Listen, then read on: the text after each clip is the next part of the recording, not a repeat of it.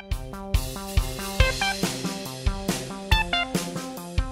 brujas y más brujas y bienvenidos a un nuevo episodio de La Claro, su podcast favorito de entretenimiento desde hoy y por los siglos de los siglos. ¡Amén! Estamos en un nuevo especial de final de año. Este es el dedicado a televisión, con lo mejor y lo peor de 2022. Aquí está conmigo Elsa. es yo. la primera vez. Mi Preséntate. primera vez, por favor. Mi nombre es Elsa López, soy periodista, también relaciones públicas, dibujo, hablo de anime y de entretenimiento. Muy. Entonces, pues esa soy yo. Tienes tu propio podcast. Sí, exactamente. Tengo un podcast de anime que se llama Sugoicast y pues la verdad nos va muy bien. Fíjense que para ser dos chicas hablando de anime pensé que íbamos a hacer un imán de odio, pero afortunadamente no. Claro que Eh. no, los otakus aman a las mujeres hablando de anime, odian a los hombres hablando de anime. Tal vez luego se odian todos entre So- todos. No quiero ser esa persona, pero yo dije, güey, vamos a estar dando nuestras opiniones al aire, dos mujeres, y pensamos que, pues ya sabes, nos iba a llegar el. ¿Cómo se atreven a decir esto? Goku es más fuerte que Sailor Moon. y yo, güey, no sé si estoy lista, pero. Pero No afortunadamente no. No lo que no te has metido con Goku, es eso. Tal vez, tal vez me hace, tal vez lo que me hace falta es meter la jiribilla como Ajá, de, mm, exacto, No exacto. quiero ser esa persona, pero Goku era débil. ¿no? Pero- ah, no, no, Pero tan. Goku, Pero tal vez Goku, sí. pero O sea, Naruto. De rubio le iba mejor, ¿eh? O sea, pero afortunadamente, afortunadamente nos va muy bien. Ha sido un programa muy bien recibido, entonces pues ahí nos pueden encontrar. Me gusta mucho, aparte me gusta mucho la palabra sugoi, que, la- que, que siento que la tienes que pronunciar con la pronunciación japonesa como de sugoi. Ajá, a ver, Sugoi. pero ¿qué es Sugoi. Sugoi? ¿Qué Es como chingón. Como, ajá, ¿Ah, sí? como chido, Mm. como chingón, como Ah, así de Ajá, que- o sea, te veo con ese pelo, sugoi. Yo, yo estaba pensando que era como salsa inglesa o algo así. Soya. Sugoi, me pasas el Sugoi. sí, Soy ya, Mi, mi- soy ya. mi sushi necesita más sugoi. ¿verdad? Suena, suena. Bueno, está también aquí, este sí como todos los años, Stevie de TV, él ya no necesita No presentación. podía faltar este año porque llevo varios. Ya, o sea, cuando Varios, me preguntó, es como me sentí insultado de estar. O sea, realmente es parte de. O sea, diciembre no, se con, con- no, es, com- no es completo si no Exacto. estoy aquí. No, no sucede 2023 hasta que en 2022 lo y, sí, y sí hay varios brujos que me preguntan si voy a estar. Sí. Sí, me preguntaron la semana, ¿vas a estar? ¿Vas a estar? Y yo, claro que voy a estar, así que aquí estamos. Hombre. Ok, entonces, este es el de televisión y la dinámica es la siguiente, también para que la sepa Elsa. Odio la dinámica. La odias, yo sé, sí, también odia la de cine. Este, les voy a explicar por qué, la dinámica y el porqué de la, la dinámica para que Stevie no la odie tanto. Pero la cosa es, tenemos que poner, hacer un listado entre los tres de las 10 mejores series estrenadas en 2022. Estrenadas. Estrenadas significa que no entran segundas, terceras, cuartas, quintas temporadas. ¿Por qué? Esa es la parte que odia Stevie. Porque si no nos pasaría como los Golden Globes y los Emmy que siempre acaban premiando exactamente los mismos. O sea, siempre estaría White Lotus y siempre estaría Succession. Y entonces Sí. acabaríamos hablando una y otra vez Como de las por mismas tres años series. metí Jack Horseman y el güey de ya, Tres años metió es real, tres años metió Hubiera Horseman. sido cinco, o sea, lo, Sí, lo claro. merece. Hubieran sido cinco. Y es muy injusto porque en realidad al año estrenan un chingo de series y un chingo de series chingón. A mí me costó mucho trabajo Ah, hacer de hecho, a mí Sí, también, a este mí año también. también me costó. De ahí que es muy válido que no entren segundas, terceras temporadas para darle lugar a lo, a lo nuevo. Porque Sí. al final, segundas, terceras temporadas y etcétera, son premiadas también en otros lados. No necesitan de, de nuestra... Reconocimiento. nuestro- de nuestro reconocimiento. Entonces, para hacerlo justo y que no haya un monopolio de lo que yo quiero o lo que tú quieres o lo que Elsa quiere, cada quien, Oh, sí. vam- vamos a hacer tres rondas en las que cada quien pone una en la lista. Esa que ponemos en la lista, en esas rondas, es It is what it is y se queda. Y la última la decidimos entre los Y la última, que es la número 10, ahí sí la decidimos entre Solo de lo los mejor, tres. ¿verdad? Solo de lo mejor y de lo peor se hacen 5, porque no creo que salga de lo peor 10 de tele. De cine sí. Sí, De no, tele y en no creo que general siento que, bueno, yo en mi caso cuando algo no me gusta lo dejo. O sea, como de que... Ah, yo, Yo también. sí, yo sí soy. Me gusta la tortura. Bueno, Ah. So- hay una que no terminé de ver. Esa sí, sí le puedo comentar al rato, pero luego hablamos de esa. Ok, pero entonces vamos a empezar con lo mejor. Sí. Ujú. Eh, y va a empezar Elsa, porque es Porque- la nueva. Ajá. Soy la nueva. Oigan, pero ¿quieren algo de bebé? Te- Tengo, Sí, todas las bebidas aquí tienen que ser dulces. Sí, hijo sí, de la perdón, fregada. sí, sí, no, sí. está Yo bien. feliz, yo Prosecco para mí es como lo menos. Yo, Rosé, yo voto rosé, Lambrusco, Lambrusco. Ah, sí. Este. Sí, sí, Ah, Lambrusco. sí, sí. No lo había visto. Sí. Sí, ok, este. Entonces, Ese. Ve empezando en lo que abro esto. Ah, ah, ok, perfecto. Ay, Venga, ay, venga. Venga, venga. Bueno, yo venía pensando como con qué serie podría yo empezar y decir, y tengo que decir, digo, no sé si sea favoritísima porque luego me pasa que... ¿Que tienes gustos extraños? No, y de que ni la teníamos en el radar, güey. Y yo, Ah, ay, sí. perdónenme, discúlpenme. Oye, si ¿no? me ves en el celular es porque voy a apuntar las que estamos diciendo para que Sí. luego no se me olvide cuáles dijimos, ¿ok? No es cierto. estás Entonces no, no es que, exacto, Está no, est- no estoy sexteando. ¿O de- sí? de- ¿O de- sí? Yo estaría de- honrada. Elsa ya me no No, estaría honrada de que ¿No mandaras sabes dos- qué acaba de poner Elsa? Así de ya llegó ella. No. Venga, venga. Pero la serie que yo quisiera mencionar es Our Flag Means Dead. Muy bien, Oh, qué bueno que la metiste. Porque ok. yo no, no la había metido. Me la pelucearon mucho en general. No.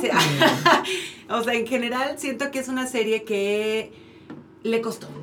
A, a- Sí, a- a mi perspectiva, sentidos. siento que la verdad es una gran serie, es una gran, Gran historia, producción. gran producción, personajes y un humor, yo entiendo que bastante particular, porque luego sí se me un poco el, el- fondo, el fondo cartonesco en algunos momentos Sí, que yo sí, decía, sí, this sí. is weird, pero siento que iba muy bien con esa, con esa comedia. Pero al final eh, es una gran historia, es una historia muy noble. Creo que también habla de una, no sé, siento que a veces en cuestión de piratas, que Mm, es la, sí. tema- la temática principal, pues siempre lo vemos como este lado de aventura, este lado de grandes barcos y como que eso siempre es el eje principal. Pero el hecho de tener aquí personajes no binarios, personajes queer, personajes gay, Protagonistas, Sí. queer. protagonistas y queer. casi, o sea, la verdad es que yo lo veía y decía, ¿por qué, no, ¿por qué la gente no está viendo esto? Y especialmente, ¿por qué la gente de la comunidad no está apoyando Mm, esto? Porque no lo Porque viendo. no es conocida. Le pasa lo mismo a. De hecho, viene de, de los creadores de, de What We Do in the Shadows. Ajá. Que o sea, yo la sigo. Es una serie que Yo amo. la super Y no sigo. me enteré cuando estrenó la tercera temporada. O sea, me enteré No. ahorita, pero es- porque la busqué a propósito, porque dije, ¿será que ya está? Bueno, eh, Y me aparece la tercera los, temporada. de, los de Star Dije, Plus también O lo hacen feo. No es fatal. Entonces, lo que pasa con estas series es que no las estamos viendo porque nadie te dice que ahí están. Yo me encargo de eso, bueno, solo que no, no lo escuché.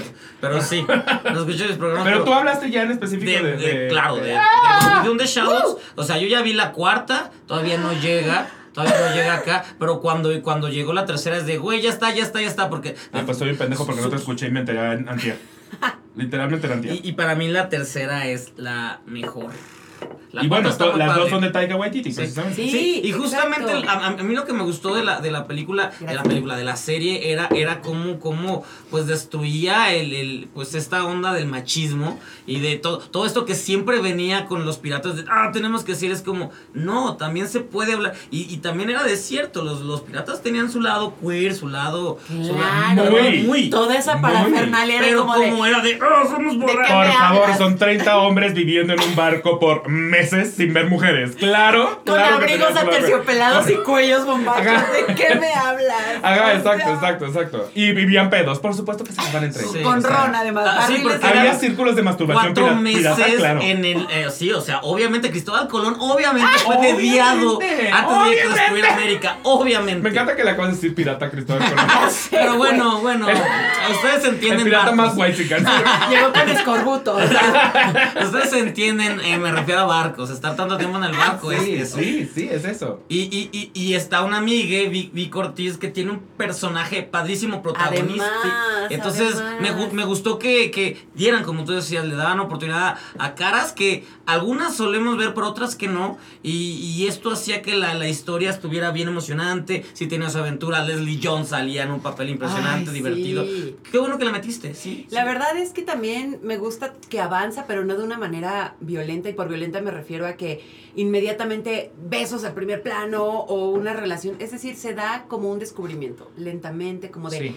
Siento que me está gustando él. Aparte es esto, ¿no? Barba Negra, ¿no? Este personaje que todo el mundo, el, el rumor, ¿no? Sí. Empieza con eso, el rumor de el pirata más esa. violento, el pirata más no sé qué, bla, bla, bla. ¿Y quién no tiene miedo, no? Steve. Cuando se conocen, él, o sea, chuleándole la ropa, las telas y le dice, es que eres un hombre fascinante. Barba Negra, el concepto de Barba Negra es un hombre que quiere sentir y que cuando lo hace, lo hace por otro hombre y ese otro hombre le responde y hay una dinámica ahí. Sí. Y lo que me gusta también es que no es este como a lo que me refer- refería de violencia es que en general los personajes no se odian o no hay un antagonismo por el LGBTQ. Es decir, sí, nunca sí. es como de que cómo que le gustan los hombres, no, es No. como de el enojo que el asistente de Barba Negra siente por él es como de un es que ya no está siendo el concepto ya no está siendo el dios Barba Mm. Negra, te rendiste ya, o sea, bla, ¿no? Pero nunca es eso. Entonces, como de un, se puede lograr una historia LGBT que no sea, que no se, que no base un antagonismo en la calidad de pertenecer a la comunidad.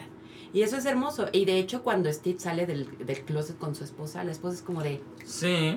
De hecho, todo, Increíble. todo ese episodio con la esposa, La esp- porque la esposa era la feliz esposa, sin él. sí. Y de repente, ¿qué crees, mi amor? Regresé y es de, verga, te odio. Y es como, son infelices hasta que tú eres infeliz, yo soy infeliz. Y es de, es que quiero estar. Y es de, ve, está Ajá. padre, está bonito. Sí, sí. Entonces siento y me que gusta que, merece. Taika Waititi cuestiona continuamente estas ideas que tenemos de la masculinidad, la, el género, la sexualidad, o sea, y es muy chistoso porque en realidad es un, él es un aliado, o sea, él es, Es un super heterosexual y cisgénero y va por la vida haciendo ah, estas preguntas que urgía que alguien en su posición, en su poder hiciera, porque él es ahorita dueño de chingos de proyectos y él es, la- él, él es el, ahorita el que puede decirle a quien sea, oye, quiero hacer una serie, le van a decir sí, Obvio. vas. Sí, Entonces- y, que, y que aparte va a ser una serie inteligente y respetuosa con eso. Creo que eso es lo que más admiro de Our Flag Means Dead y que sea también tan sutil.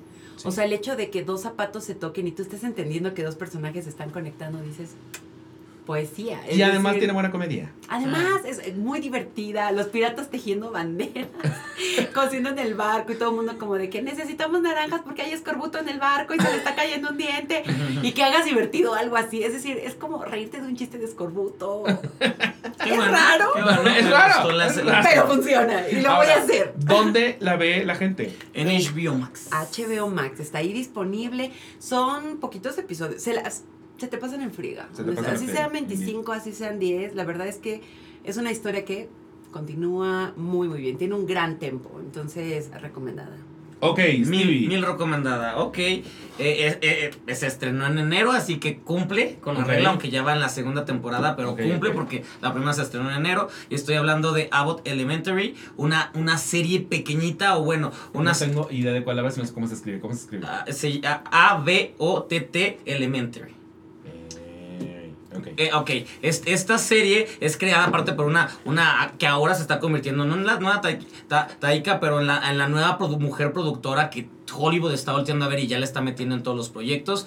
eh, Quinta Bronson, que es tal cual la historia de su mamá. Su mamá fue una maestra, o no sé si sigues trabajando, una maestra de niños de primaria. La historia se desarrolla, es como un The Office de los maestros en una escuela secundaria de Filadelfia, clase baja O sea, pero es Mm. comedia. es comedia. Entonces es la historia, entonces ella da, da la vida a la maestra que viene a cambiar la, la juventud porque con dar clases y motivar a la gente, bla, bla, puedes, mientras batalla con una maestra que lleva 70 mil años dando clases y otro. Entonces es como lidiar y ahora una nueva, una rectora que lo único que quiere es hacer TikToks y bailar y todo de, hay que estar cool, no sé qué. O sea, no tienen idea. Yo sería esa rectora. Tú eres esa rectora. En- en- Todos. entonces es el choque de justamente cómo los maestros están intentando eh, ayudar, apoyar a, a los alumnos y motivarlos y a la vez ellos también en su vida personal. Es, es, es como Parks and Recreation como la respuesta a eso, que hace mucho que no teníamos algo así. Es tal cual con personajes bien padres. Sarah Lee Ray, Ray ganó el Emmy por este. De hecho fue la serie más nominada tanto en los Golden Globes este año como en los Emmys. Fue la sorpresa. Yo cuando la vi dije qué cosa más maravillosa.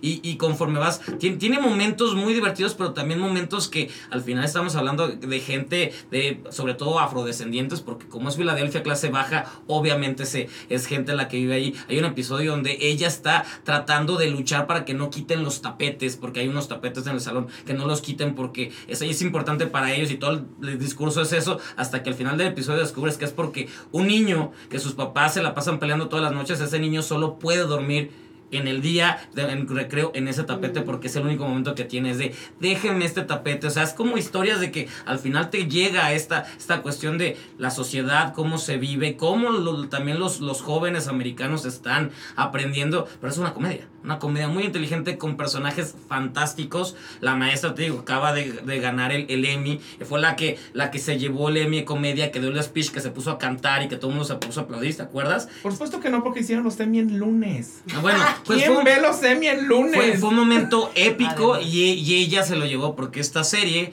está y ya en Estados Unidos van a hacer una temporada la cual ya, les- ya, ya se está convirtiendo en el, el nuevo hit y, y- y tenía que estar porque realmente hace mucho que no me emocionaba con mi vida, me moría, atacaba de risa con una serie con personajes tan bien creados y que salió de la historia real del- de, de ella, de la mamá que se dedicaba a ser maestra. Ahorita, de hecho, que en cuanto dijiste como maestro optimista que llega como un mundo de cínicos, mi primer pensamiento fue Leslie Knope. O sea, es como. Sí, es que es, Leslie eso, es, es tal cual, es que yo cuando lo vi dije, esto es mi, mi Parks and Recreation. De hecho, tanto así que, el, que el- se la recomendé a, a- a la- a las lesbianas, Buffy y Chris, y ya la aman.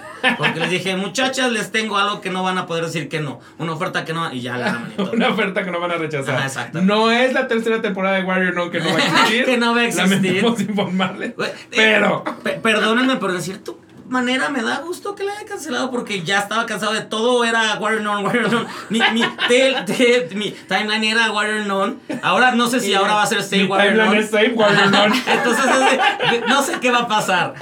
Y lo peor es que, por ejemplo, hice una, a mi mejor amiga Analia ponerse a ver y vio el primer episodio de Warrior Non y fue de, güey, esto es como ver Shina. O- odio. Es, muy Buffy. Ajá, Es pero, pero le dije, pero, Pero se es pone. cool. Pero se pone padre. Y justo ayer cuando le dije, la acaban de cancelar, jajaja, ni la veas, me dice, la acabo de terminar, es la mejor serie, quiero más temporadas de. Mija, Tu pues, pues, no querer verla, por eso ya se la quitaron. Se tardaron. Se Se tardaron en tardaron. atrapar a las lesbianas una- también porque hasta la segunda mucho- temporada. fans, o Tiene sea, fans, pero se tardaron también porque, mm, o sea, tampoco hay mucha. La serie ni quiere ser elegante y no quiere demostrar que por la- las lesbianas o por los besos y el afecto iban a ganar, pero al final eso es lo que En la primera temporada, de hecho, todo el storyline lésbico prácticamente no existe. Eso es de la Exacto, segunda eso es de temporada. la segunda temporada. Entonces se tardaron Pero en porque- agarrarlas. Porque se va cociendo lento, pero en cuanto sucedió fue cuando todo el mundo fue de wow. Sí, y creo que la gente que conocía el cómic también como que se sacó de pedo. Porque aparte Porque el es muy distinta al cómic. El, el cómic es medio pornocho. Así Es- sí, ajá, sí. el cómic, o sea, Sister Mary es una pinche vieja así que y aquí es no, pues no te lo esperas. Es, es- es- es muy inesperado ver a Sister Mary aquí cuando tú la ubicabas como una chichona acá. Entonces, como que siento que primera temporada la gente dijo, "Mm, no es Pero lo que estaba yo divertida. creía". Ujú. Pero sí, no sé cómo acabamos hablando de Warrior Nun. Eh, Pero, porque es hashtag Save Warrior. Nun. hashtag Save Warrior Nun. siento que no va a pasar. Lamento informar que siento que No. no ¿Quién va a pasar. sabe? Ya al salvar series. Pero pues las que la salvaban solamente la salvaba Netflix. No salen de Netflix. Sí, porque No, pero tipo es- One Day at a Time salió de Netflix y la salvó, pero la salvó alguien. La- y, ajá, y, Y la mataron en TBS y la segundos. mandaron Ah, luego luego. Sí, este. HBO, obviamente no, porque si la rescatas para cancelarla matando, y pero- desaparecerla, así de, la, la compro para que nadie vuelva a verla. Ah, me parece mucho más eh, cabrón el hecho de que HBO matara The grosería. Never, ¿se llama? The Nevers. Cuando ni siquiera terminó la primera temporada a que matara Netflix Warrior On. Me parece Sí, más sí. blasfemo lo que y hizo nadie HBO. está hablando y, Y nadie está The hablando Nevers tenía también todo un rollo lésbico muy, Muy, fuerte muy. fuerte pero pues es que The Nevers el problema es de- era Josh Whedon y Josh Whedon ya estaba canceladísimo entonces ah, de ahí todo salió mal Me duele mucho que haya cancelado, haya cancelado a Josh Whedon. Hay gente que sí me duele que cancelen, la verdad. Otras me da gusto. Pero hay gente que es como. "Oh, A mí me- que, güey, luego ¿Por por, qué? por lo, de, lo que hacen y luego es- hacen cosas chingonas que te gustan y te llegan y que hasta te inspiran y luego ¡zas! te salen con... Con que son a- ruines. A, a mí me dolió hasta que leí todo lo de los comentarios de todas las actrices y todo lo que le hizo a Carisma Carpenter Sí. y a esta, a la, ¿cómo? Eh, Michelle, eh, bueno, la Don, la... la Ajá, a, a- a Georgina. Georgina, Chapman. exactamente, ya, Georgina yo no puedo creer que... Georgina ¿cómo se Ajá, llama sí. Este. Michelle ajá. Trachtenberg. Ajá, Sí. ajá, ajá, ajá. Que, que ella de que había una regla donde ellos dos no pueden estar en el mismo cuarto, solo tenía que haber una tercera persona o algo pasaba. ¿Y por qué se creó esa, esa regla? Es de... Entonces desde ahí dije, y luego leerlo todo lo de lo de Wonder Woman y lo del güey, o sea, creo que Whedon me- Ahora, ¿qué voy a hacer con mi merecía. amor por Cabin in the Woods? Ahí, aplaudiendo. pero... Pero, Pero pues él, él no, él no la dirigió, solo la escribió. Solo la escribió, Entonces, pero.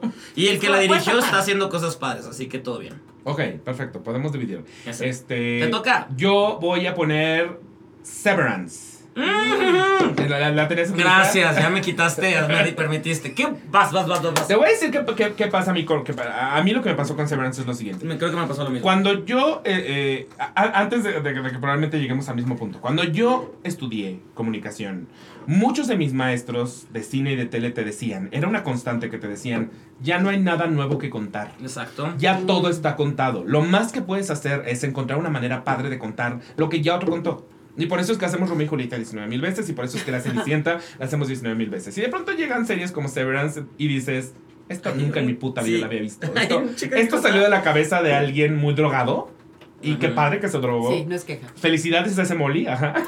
Muy bien. Porque de ahí salió una cosa que no había visto antes. Eh, para el que no tiene idea, Severance está en Apple TV. Sí. Este, y... Ay, perdón, la mía está en Star Plus. Ya, en Star Plus. Eh, y y la, la temática de Severance, que me parece muy interesante, incluso, a- a- al- al menos en los primeros capítulos, ya después se mete mucho a la psicología de cada personaje y, al- y a la acción, pero al, al- que creo que el sci-fi siempre tiene que levantar la pregunta, ¿tú qué harías o a dónde vamos? Sí, sí, sí, sí, sí. Y Severance lo logra muy bien porque es, ¿qué pasaría si tuvieras la oportunidad de dividir tu cerebro quirúrgicamente de modo que la parte tuya que va a trabajar eh, no se entera de la parte tuya que tiene una vida personal? Ujú. Entonces, el tú, el tú que trabaja, solo trabaja. Sí. Y, Ujú. y en el momento en el que, o sea, los personajes se suben a un elevador porque entran en un corporativo, se suben a un elevador que baja hacia un sótano. Y en cuanto tocan cierto piso. ¡pum! como que su cabeza se va y entonces desaparece sus recuerdos de arriba y solamente existe la persona que está abajo. Y la persona que está arriba no tiene idea del de abajo y al revés. El problema es que claro que la persona de arriba, o sea, el, el que te está viviendo una vida personal, pues está viviendo, digamos que, una vida en, en libertad y a gusto. Y lo, lo que está pasando abajo, y creo que es la gran pregunta que levanta la serie, es que el, el que solo trabaja empieza a vivir una situación un poco esclavista. eh, que además se mezcla con un poco de culto, como de una religión de culto, porque entonces el trabajo se vuelve un culto porque ya no haces otra cosa más que trabajar. O sea, tú cierras los ojos y cuando lo abres estás nuevamente en la oficina. Entonces, lo primero que me pasó fue un, yo lo haría. O sea, si a mí me dijeran, tienes la oportunidad de que tu ser Pues trabajador no arruinas tu y tu ser personal. Porque luego Porque- te cabronas en el trabajo. Exacto, y, lo cargas. Ajá. Y lo cargas mucho. Y, son ocho horas de tu con vida. tu gente por estar. Sí, claro. Y son ocho horas de tu vida que además mucha gente dice, para mí esto es un... O sea, yo trabajo para pagar mis, mis cuentas. O sea, no estoy ahí por felicidad. Estoy aquí porque me da un sueldo y con eso viajo y con eso eh, pago los regalos de mis hijos de Navidad. O sea, lo que sea, ya sabes. Entonces es como, pero yo no me la paso bien en el trabajo. Si tuviera oportunidad de eso abandonarlo y no acordarme de esto y tenerlo ahí como... O sea, como, No te me- como, de tu- subirlo al ático en una caja. photoshoot con. No me acordaría de, de- de- imagínate las anécdotas de las que yo me perdería. Sí. Pero en algún momento yo lo consideré. Un poco lo que pasaba con, con Eterno Resplandor de una mente. Sí. Que decías como, si yo tuviera un breakup así de cabrón, la borraría. O sea, borraría el recuerdo de un amor. Porque me está provocando todo ese dolor. Siento que esta misma pregunta te hace Severance. Como Pero lo en el harías. trabajo, güey. Pero en el trabajo. Porque el trabajo también puede provocar sí. dolor. Sí, Claro, no, por supuesto, por supuesto, que es una situación, pero al final también es como este sistema en el que nos dicen, no, es el deber, y es como de, sí, Que eso es un- muchísimo lo que hace sí. Severance. O sea, en, en los personajes de Severance ni siquiera saben en qué trabajan. O sea, ellos Ajá. tienen Nadie una tiene tarea. idea qué es, qué es la empresa. Nadie tiene idea de qué, ¿Cómo se de qué la trata. empresa? Tengo hasta Lima, una- Lina. Ajá, por Empieza ahí. con L. Sí, li, li, li- limón, lim. Lim- ¿Limón? no, Ajá. algo así. Ah, tienen toda una canción que es como Fuck You, Lim, en, una, Ah, sí. en un episodio le cantan. Eh, pero les dan una tarea que hacer y no tienen permitido convivir entre departamentos. Y el mundo en el que ellos habitan, que es como retrofuturista un poco, eh, que nunca, nunca es de noche, nunca es de día. Es, es, es una pesadilla, o sea, es como un, un poco un, un infierno de Dante porque es no saben nunca realmente a qué hora están la, la gente que está allá abajo. Eh, y es un laberinto, entonces ellos no encuentran los otros departamentos. Sí, y está hecho a propósito Ajá. Porque no quieren que tengan contacto con otros departamentos para que no unan las piezas de rompecabezas y nunca realmente sepan en qué trabajan. Solo saben que trabajan para un líder que se llama Kier y todo es como viva Kier y entonces ahí está el líder que, insisto, se vuelve un poco como en un líder de culto que no ves. Este, pero para el cual todo el mundo trabaja de maneras rarísimas. O sea, la- los personajes principales, que el, el principal principal es Adam Scott, que yo Sí. lo amo y lo adoro Lo con, el alma. Este, Espero que él nunca, nunca salga con una mamada. Ay, Hablando de gente favor, que sale con mamadas, espero que él no sea. Pero él, por ejemplo, su tarea es que ve números y a través del sentimiento, cuando él siente que un número es maligno, lo tiene que borrar. Es una cosa rarísima. Es que Eh, la serie es rara. la serie es rarísima. Y yo amo a Adam Scott, pero es lo que me parece. O sea, mis personajes favoritos son el personaje de John Turturro y de Christopher Ah, Walken. claro. Que me parecen increíblemente tiernos. Claro. Y muy lejos de lo que de la imagen que yo tengo de John Turturro y de Ajá. Christopher Walken, porque para mí Christopher Walken es, Es- hasta un mafioso, ya sabes. Sí, este güey Es un lobo. ajá. Es un Este- lobo. eh, Tiene el porte, tiene el eh, eh, porte. Este güey que acá si no hubiera sido famoso estaría violando morras. Ajá, ajá, sería un psicópata. Ajá, sí, Mil por sí, ciento sí. sería un psicópata. Y aquí tienes unas ganas de abrazarlo todo el tiempo. o sea, Claro. pero, pero sí, me parece que es esta serie que vino a poner en mi vida una historia que jamás me imaginé que alguien me iba a contar. Y eso es lo que aparte a mí me gusta mucho del sci-fi. Que se puede ir a. Se puede viajar. Se puede viajar a, a- a- a lugares como todo es muy hipotético. Siempre y cuando creen un universo en el que todo tenga coherencia y todo tenga Sí. sentido, que creo que aquí lo hacen.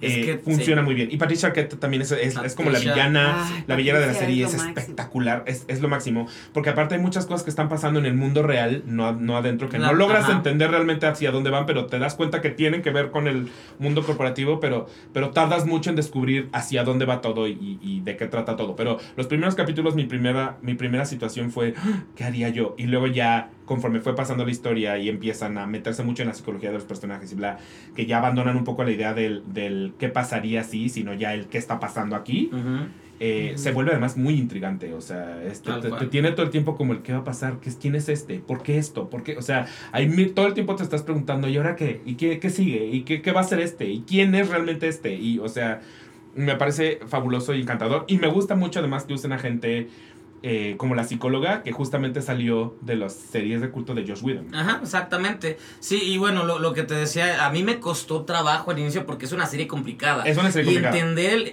el, el- A mí me tocó verla antes porque entrevisté a todos.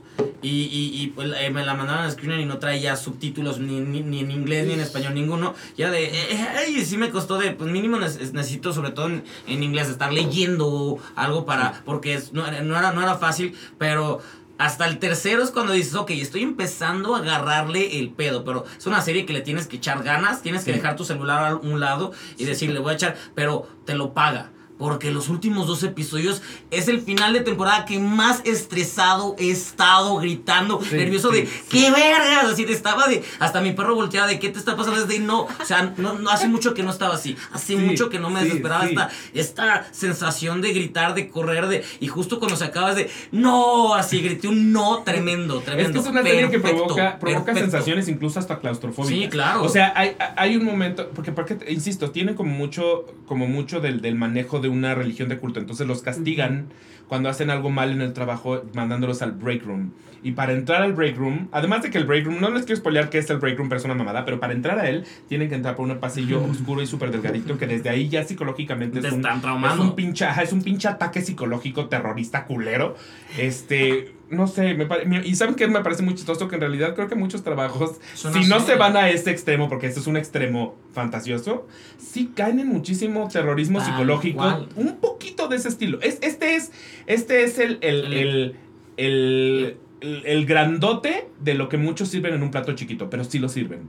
Sí. Entonces eso, eso es, eso es cabrón. Sí, no, y aparte, o sea, si lo, si lo ves desde cinematográficamente, cada plano, cada ángulo, todo está. No hay un momento, sobre todo cuando están en la oficina, que esté mal planeado. O sea, no, es, todo está porque se analizó y esto y Entonces, analizas todo, la perfección, el balance, eh, todo está impresionante. De- ben Stiller decidió ya dejar la actuación y dedicarse 100% a la dirección. Qué bueno que lo haces porque nos entregas esto. Qué bueno y- que ya no vas a hacer más fuck, meet the Eh, fuckers. ajá, Qué exactamente. bueno. Que- ni, ni a Lon K. Polly, o sea, que bueno. Déjenmelo en paz. ¿Eres fan de Ah, Fockers? No, de Ben Stiller. Ah, lo amamos, lo amamos, pero que él haya decidido dejar todo, o sea, actuación y decir, realmente lo que quiero es dirigir y estar haciendo estos trabajos. O sea, sabíamos que tenía, que tenía un estilo visual y todo, de Walter Mitty y todo, Sí, pero sí, ya sí. acá se está yendo a lugares más maduros, más adultos, donde realmente olvidas al, al Ben Stiller con, con semen en, en, en el... en- bueno, era Cameron Díaz. Era Cam- no, Cameron. pero Ben Stiller es el... Ah, sí, Zoolander. el Zoolander, claro. Entonces, bien, muy bien, qué bueno que estás dirigiendo. Solo quiero que sepas una cosa ahorita que decías de, de los subtítulos eh, que se me ocurrió. Vengo de regresando de, de Nueva York y vi una obra que se llama The Piano Lesson, con un elenco enteramente negro Oh, eh, y trata de una comunidad negra como en los 30s ok, en su acento. Chicago. Puta madre. O sea, no estás entendiendo. O sea, el, el hijo de Denzel Washington, cuyo nombre se me olvida, pero él, él- en específico. Él en específico yo decía, es que niño, ne- necesito que vayas cargando subtítulos todo el tiempo porque no te estoy entendiendo. Así es, No te estoy entendiendo una verga, o sea. Wow, es que Por supuesto, sí. pues sí, vamos a hablar como negros de los 30 en Chicago, o sea, era de, güey, ¿qué estoy haciendo aquí? Y aparte volteaba yo a mi alrededor y era como, sí, soy el único blanco de Entonces Y ya. oía va. que la gente se reía y yo como, ¿por qué rieron? ¿Qué se dijo? Pero me voy a reír, me voy a reír. Porque si no serías racist. Mintiendo por convivir y yo. Si no serías racist. O así sea, que- exacto. Ese no se rió, Ajá. racista. Pero sí, pero sí, buen punto. Ok, ¿cuál otra pones en la lista? ¿Dónde lo ven? Ah, en Severance Apple- está en Apple TV. Plus. Perfecto. Ya todas las pueden encontrar. Sí. Ya, es hermoso. sí. Casi que todo. Hay, Sí. hay algunas que es Peacock, puto Peacock. Cállate, Peacock Peacock. todavía no, no, no encontramos lugar porque Girls Five Ever y esas cosas todavía no llegan. Pero pronto, pronto va a Sí, llegar. siento que ya. Ya no surge. Creo que ya. está tardando, pero Lionsgate. siento que. Lionsgate porque van a estrenar Vampire Academy y un par de Peacock, entonces está, y también ¿Ah, entonces Lionsgate creo que podría ser nuestro Peacock acá. Ojalá, Pero bueno, sí. Girls Five Ever va a llegar ya a Netflix, ya se Y no pasó. estoy seguro que todas las de Hulu, por ejemplo, tengan un espacio en México. ¿Todas han sido compradas? Star Plus. Hulu es Star Plus. Ah. Nosotros tenemos Star Plus. Ah, Entonces bueno, ya, entonces ya sí y se está estrenando casi casi a la par, ¿eh? Ah, eso es bueno. Eso, es Entonces bueno, está muy bueno. padre. Ok, tu siguiente. Mi siguiente es conversaciones entre amigos. ¡Ay, Conversations bueno! Estuve a punto de comprar el libro la semana pasada. Ya sé, ya sé. La verdad es que igual, a esa serie llegué casi que por accidente. Una hermosa amiga mía perdió un vuelo y me dijo, ¿te puedo caer en la casa? Y yo, perfecto. Y me dice, quiero ver esta serie, acompáñame. Y yo, bueno, no veo por qué no. Entonces empezó el primer episodio y yo dije, bueno, o sea, como que yo no le tenía mucha esperanza, voy a ser honesta, porque mm, como que dije, algo no está conectando, pero le voy a dar ahí el, el, el- el- lo voy a poner en tela de duda. Entonces empezamos el primer episodio y le dije, deberíamos ver otro. Y otro, y otro, y empezamos, y de repente ya casi teníamos toda la serie, la serie vista. Eh, había nada más como cuatro episodios Mm. porque apenas estaba en transmisión. Pero yo dije, qué serie más hermosa, honestamente. Es una serie complicada. Es una serie complicada porque es como estas protagonistas que la gente podría odiar fácilmente. Claro. Un poquito como una Lina Dunham Girls. Justo, Sí. ese era, iba a ser Eh. mi siguiente comentario, ¿sabes por qué? Porque siento que es como, no es esta bubbly main character. O sea, porque la gente quiere verla ya que cantar y triunfar y ser No, feliz y no sé qué. Pero ¿sabes qué? En la realidad también existe la gente que pues no sabe ni qué pedo. Existe la gente que en ese no saber qué onda puede ser molesta, puede ser invasiva, puede ser con mucha incertidumbre. Y en general creo que como audiencia, cuando ves a un protagonista que no está tomando decisiones, que no tiene como el ahí el, el- el control de absolutamente todo, puede ser un personaje difícil de, de querer. Pero, Sí, pero sí existen las Aubrey Plazas. pero sí, Sí, obviamente. Claro. Digo yo, es una oscuro, lente oscuro. de que- Pero en este caso, algo que me gusta mucho de, de- de esta historia es que creo que responde a una época en la que todavía no sabemos darle nombre a muchos sentimientos. Y siento que para ser una época en la que, wow, sí, amor libre, besos de ocho y lo que quieras, siento que no estamos respondiendo a que tal vez la monogamia ya no es para nosotros, de que, sí, o sea, el sentirte atado, el tener estas relaciones donde no puedes Sí. como tener eh, eh, un poco de libertad. Esta serie me gusta que, que la protagonista es como de un, es que pues me gustan los chicos, también las chicas, pero al mismo tiempo quiero ser libre y al mismo tiempo tengo un background familiar complicado, pero al mismo tiempo quiero hacer arte. Es, es, es una historia de una chica que está, no es un coming of age realmente, pero creo que es una No, ya historia está en sus de 30, ¿no? Sí. Sí, que también puede ser, tal vez no un coming of age, pero sí un Yo, yo como- todavía vivo en mi propio coming of age y ya estoy por llegar a los 40. Güey, pero es que sabes que creo que esta serie es muy bonita porque te demuestra que a los 30 sigues descubriendo cosas. Sí. Claro. Y a los 100%. 30 vemos personas que eh, manejamos sentimientos muy complicados, que luego nos gusta alguien y luego otra persona y dices, güey, esto es muy adolescente, pero tal vez no es adolescente, es humano. Sí, sí, sí. y sí, la sí, serie sí, creo que se caracteriza por eso. Me enojó un poco el final, porque yo decía, güey, el en el final la vemos que sigue tomando decisiones equivocadas, pero también es como de un, pues como una. O sea, como tu amix que llega y te cuenta que otra vez se dio al mismo ex de siempre, pero que le gusta X o Y o Z. Entonces siento que la calidad humana que hay aquí, pero no calidad humana de que son personajes amables o que está abogando por algo, no sé, no es la ONU, no estoy hablando de la ONU, lo que la calidad humana de la que estoy hablando es que un nos equivocamos, de un no sabemos ponerle nombre todavía a emociones y a pesar, por ejemplo, de que una, un sentimiento como el amor, una emoción como el amor, llevamos hablando de ella desde tiempos, o sea, la vida. la pinche Iliada y la pinche Odisea se deben al amor, ¿no? Sí, y sí, desde sí, atrás todavía seguimos hablando del amor, pero es interesante que en el 2022, casi 23, todavía hay sentimientos y emociones que no sabemos darles nombre, que no sabemos descifrar. O, o todavía hay maneras justamente de navegar el amor que creemos que son incorrectas, cuando en realidad no hay un correcto y solo son. Solo son. Exacto, no hay, pero tenemos la idea de que sí hay reglas y de que sí hay una manera de hacer bien y hacer mal las cosas, cuando en realidad, híjole, las emociones humanas, Las relaciones humanas no pueden tener reglas, se tienen que dar, o sea, vaya, hay cosas que claramente están mal, o sea, sí, si sí, tu sí, pareja sí, te pega, pues sí, está de la verga. Sí, no, ahí, ahí sí no. pero ahí sí pero hay Pero ciertas que- cosas que es como ¿quién te dijo que tu pareja y tú tienen que ir a todos los eventos juntos, por ejemplo? No es una Ujú. pendejada, pero que es como ese tipo de cosas que, que tenemos en la cabeza, que es como, pero nunca trae su novio a los eventos, ¿será que están bien? Igual y están perfectos, no pasa nada. O o el sea, timing, ya sabes, de que porque casi que son iguales o lo que sea, ¿no? Pero justo tengo una amiga que es eh, tanatóloga y entonces un día yo estaba escribiendo un artículo sobre el duelo, sobre la muerte y yo le decía, es que a ver, tenemos que hablar sobre... ah, me, escu- me escuché como el filtro de TikTok, el nuevo Es que a ver. Pero le dije, quiero hablar bien como de estas emociones positivas y negativas que vives durante un duelo. Y ella me dijo algo así que me abrió los ojos por completo y me dice, es que no hay emociones negativas ni positivas. O sea, ¿se siente de la verga estar triste? Por supuesto. Porque nadie quiere estar llorando ahí en una esquina escuchando el Requiem de Mozart, ¿no? Y, y con el delineador corrido como la hermana de Helga Pataki O Smith, Arnold, ¿no? O, ver- O y se- Midnights de, de Taylor Swift, no tiene que ser Mozart. o lo que sea. O el himno de nacional. O el himno nacional. Lo que quieras. Cada quien A mí vive. me hace- me hace llorar, sí. Cada quien, Wow. cada quien, ese Jaime Nuno y el Bocanegra se lucieron, se lucieron. Pero también sentirte feliz, pero por la euforia que sientes, no significa que es una emoción positiva. Son emociones y pasan. Y creo que lo mismo pasa pues cuando te enamoras de alguien y de repente es como de, ay, es una chava, ay, es un chico, ah, o lo que sea, es como de un, son emociones y pasan. Y es navegarlas, como o es una gran palabra. Y creo que esta, esta miniserie es una gran muestra de cómo una chica está navegando situaciones bien complicadas, ¿no? Porque aparte este güey es casado y tiene una familia, y aparte bien acomodada de una escritora súper popular que obviamente podría parecer que lleva las de perder, pero aparte tiene a su compañerita que es como su musa por la que escribe poesía y ella es poeta. Y es como de un, ¿cómo navego esto tan complicado? Y también lo que implica perder a alguien, ¿no? Eh, entonces en ese aspecto yo dije, esta serie parecería quizás que no entra, o sea, al menos yo ahorita en los top, eh, lo que sea, de, de mejores series no la he visto, pero creo que su, su gran aporte a, lo que, a, a- a esta actualidad televisiva es que nos enseña que hay emociones que todavía podemos vivir. Y a nuestros 30, es un coming of age de 30. De 30, Sí.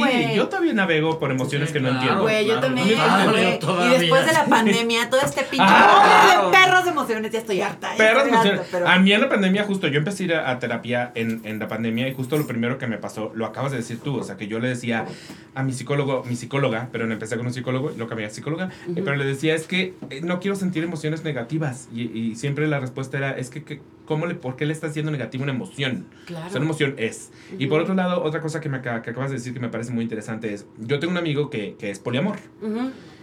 Y él siempre me ha dicho, me frustra mucho que mi historia todavía no la veo contada. O sea, Sí. porque algún día le recomendé, no me acuerdo qué serie, obra de teatro, algo le recomendé que me dijo, pero es otra historia, cisetero, monógama, etc. Ay, y le sí. dije, sí, pero está linda. Y me dijo, pero es que ya estoy harto de esas historias lindas porque ya quiero escuchar a alguien que me hable a mí. O sea, yo ya no, yo no creo en la monogamia, nunca creo en la monogamia. Yo vivo relaciones poliamorosas, soy muy feliz con eso y nunca lo he visto representado. No. Y en No. este momento de mi sí. O vida ya estoy harto. Ajá, porque si lo han representado Ah, es que, sin que sale mal. Sí, ajá. Sí, de repente claro. ya es el güey ahí que anda, o sea, como si no fuera feliz o que le falta algo y que por eso le buscan muchas Sí. güey, O te vas no. a, a lo religioso, al- al- a, los mormones, o sea, es Ajá, como, güey. sí, o sea, ¿cómo se llama esta serie maravillosa con Bill Paxton? Ah, de Este, Big, Big, Big, Big, Love, Big Love, Ajá, que no claro, es güey, que no es poliamor, es poligamia. Poligamia, hay una diferencia. Claro, Entonces, güey. Ese Y tipo de no historias sabe, es momento ajá. de empezar a contarlas, porque sí, representan la realidad de muchísima gente que ahorita dice, "Am, yo ya no quepo en esta caja. Ujú. Sí, como, sí, perdón. Sí, no, no, no, pero también creo que lo válido es que es- la protagonista es como se enamora de un hombre y de una mujer y Eso lo está está padre, navegando, ¿no? sí. También siento que la bisexualidad ya necesita también Necesita altavoz. eso. Ya, exacto. bisexuales y unidos que no tiene- Y que no tenga que explicar por qué hoy está y acá, y, y o sea, que no expliquen, ya basta de explicar y basta de tener que darle sentido a eso. Eh, pu- punto también de que para llamar la atención es que es de la misma escritora de Normal People Sí. y tiene todo el sentido con estos personajes que, que pues están fracturados de cierta manera, pero es que no están fracturados, al final están lidiando y aprendiendo a lidiar con emociones que no saben y no están preparados porque también para estar preparado con todo esto, pues viene desde la educación con la que creces y pues los papás tampoco saben. Si los papás Menos tienen peores pedos que yo, Sí. ustedes creen que me van a educar. Exacto, No, exacto. y en la historia vemos también el background familiar que es como de puta. Sí. O sea, bienvenido al club. O sea, Porque nos inculcaron cosas que ellos les inculcaron y es toda una pinche cascada. ¿qué es uno sino un receptáculo de traumas? Exacto, que es una sino- eh, sí, sí, sí. Y la bisexualidad, en efecto, siento que mucha gente se descubre bisexual post 30. Sí, sí. O sea, es, sí, Creo que la Ay, yo me homosexualidad. descubro más joto que nunca. Yo, yo, sí, yo me descubrí joto en chinguísima como a los 6, 7 años de edad. Eh, había un carpintero de mi papá que, uff. Este. Pero mi mejor amiga, por ejemplo, se descubrió bisexual, no bisexual, lesbiana a los 33 y su pareja bisexual a los 30 y tantos. O sea, son edades también en realidad en las que sí, apenas estás entendiendo eso de ti porque no te habían dejado entenderlo antes, además. Tal vez No, estas ¿sabes nuevas qué? generaciones sí. Creo que lo confuso de la bisexualidad en ese aspecto es que como pues te gustan hombres y mujeres, pero como te gustan los hombres y todo es heteronormado, dices, ah, pues estoy pedo. Entonces Exacto. como que te vas Les por esa por línea.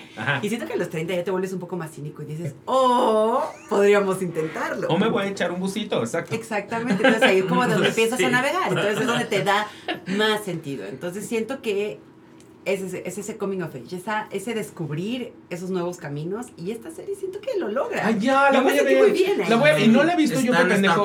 Plus. Está en, en Star Plus. Yo sí sabía que existía y justo me pasó que estaba yo en una librería la semana pasada y veo el libro, no me acordaba del, del nombre, veo la novela, la, la levanto para, para leer el resumen y empiezo a leer la sinopsis y dije, hay una serie de esto y eh, me, me acordé y estuve a punto de comprar el libro, pero al final llevaba ya de- como de 300 Taylor libros y dije, tengo que parar. ¿Taylor Swift tiene un nuevo novio? El de siempre, el novio de Taylor Swift, el de Es que siempre. Taylor Swift es gay.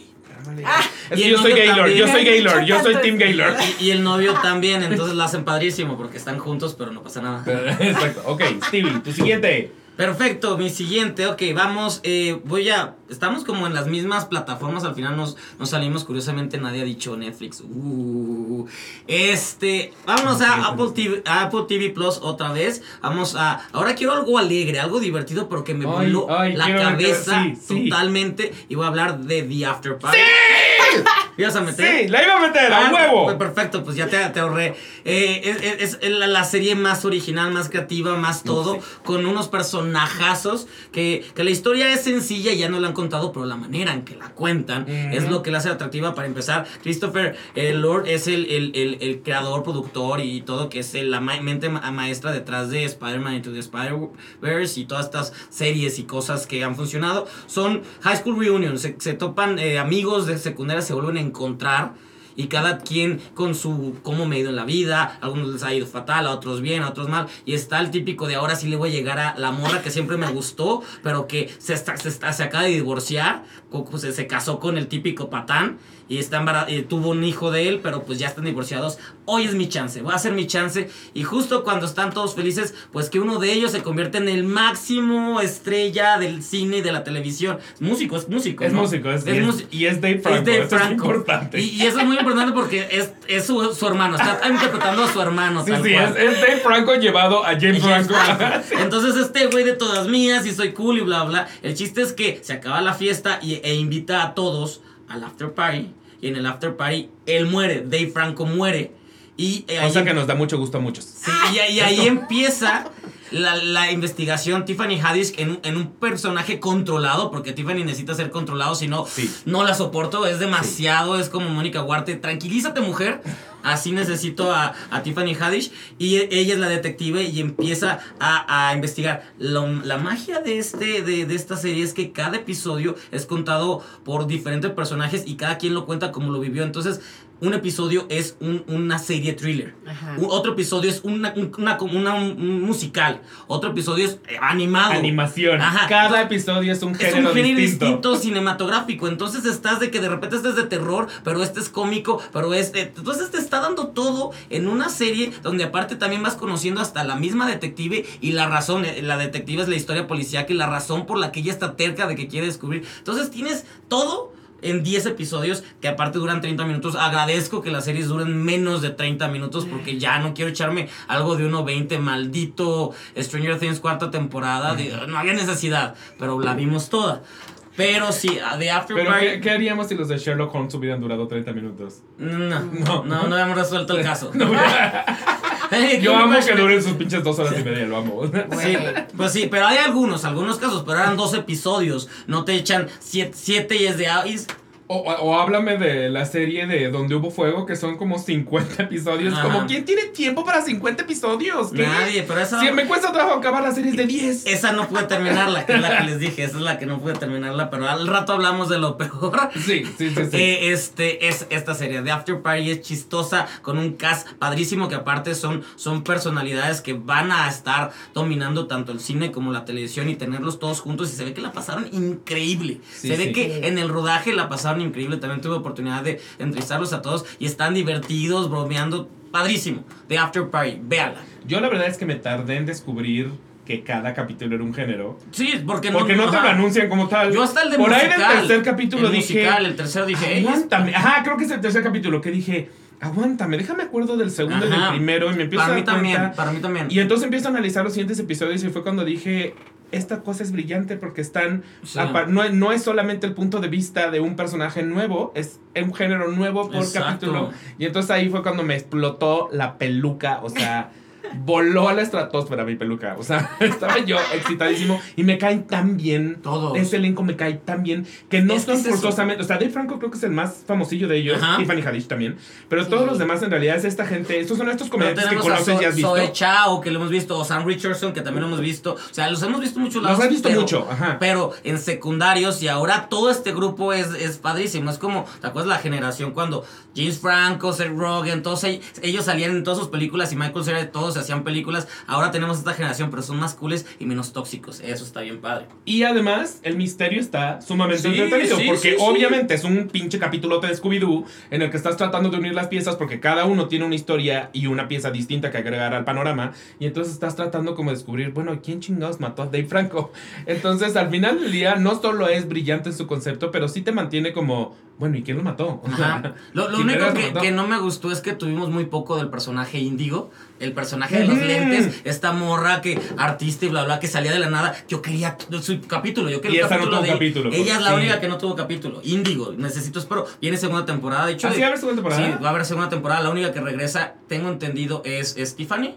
Y alguno puede hacer un cameo, pero de las que hemos mencionado, bueno, la tuya no porque es miniserie, pero las que hemos mencionado todas vienen con segunda temporada. No, pero dicen que tal vez sí por el final. Es que cuando me- vean el final, pero al parecer quieren explorar al- algo fuera del libro. No, perfecto. Ay, odio cuando se salen del libro. exacto, eh, No. No, Mejor que se quede ahí. Güey, ya al Sí, final. en el libro. Ya, güey, siempre dicen, no es un cliffhanger ese final. El final es como de un. Ah, ok, más malas decisiones. Y es el final que quería la autora. Y ya, punto. y ya. O sea, Entonces, yo, yo pongo tache ahí. Si luego a- 13 a- a Reasons Why nos enseñó algo, es que paren de mandar fuera del libro. Una temporada y ya, Y la, con ya. una temporada se hubiera sido la serie recordada. La o sea, serie. Sí. se acabó sin ruido de, ah, ya salió otro. Ajá, exacto. Sí, bueno, sí, sí. eh, estoy sufriendo con cuál poner ahora, quiero que sepan, porque Yo- tengo muchas opciones. Ajá.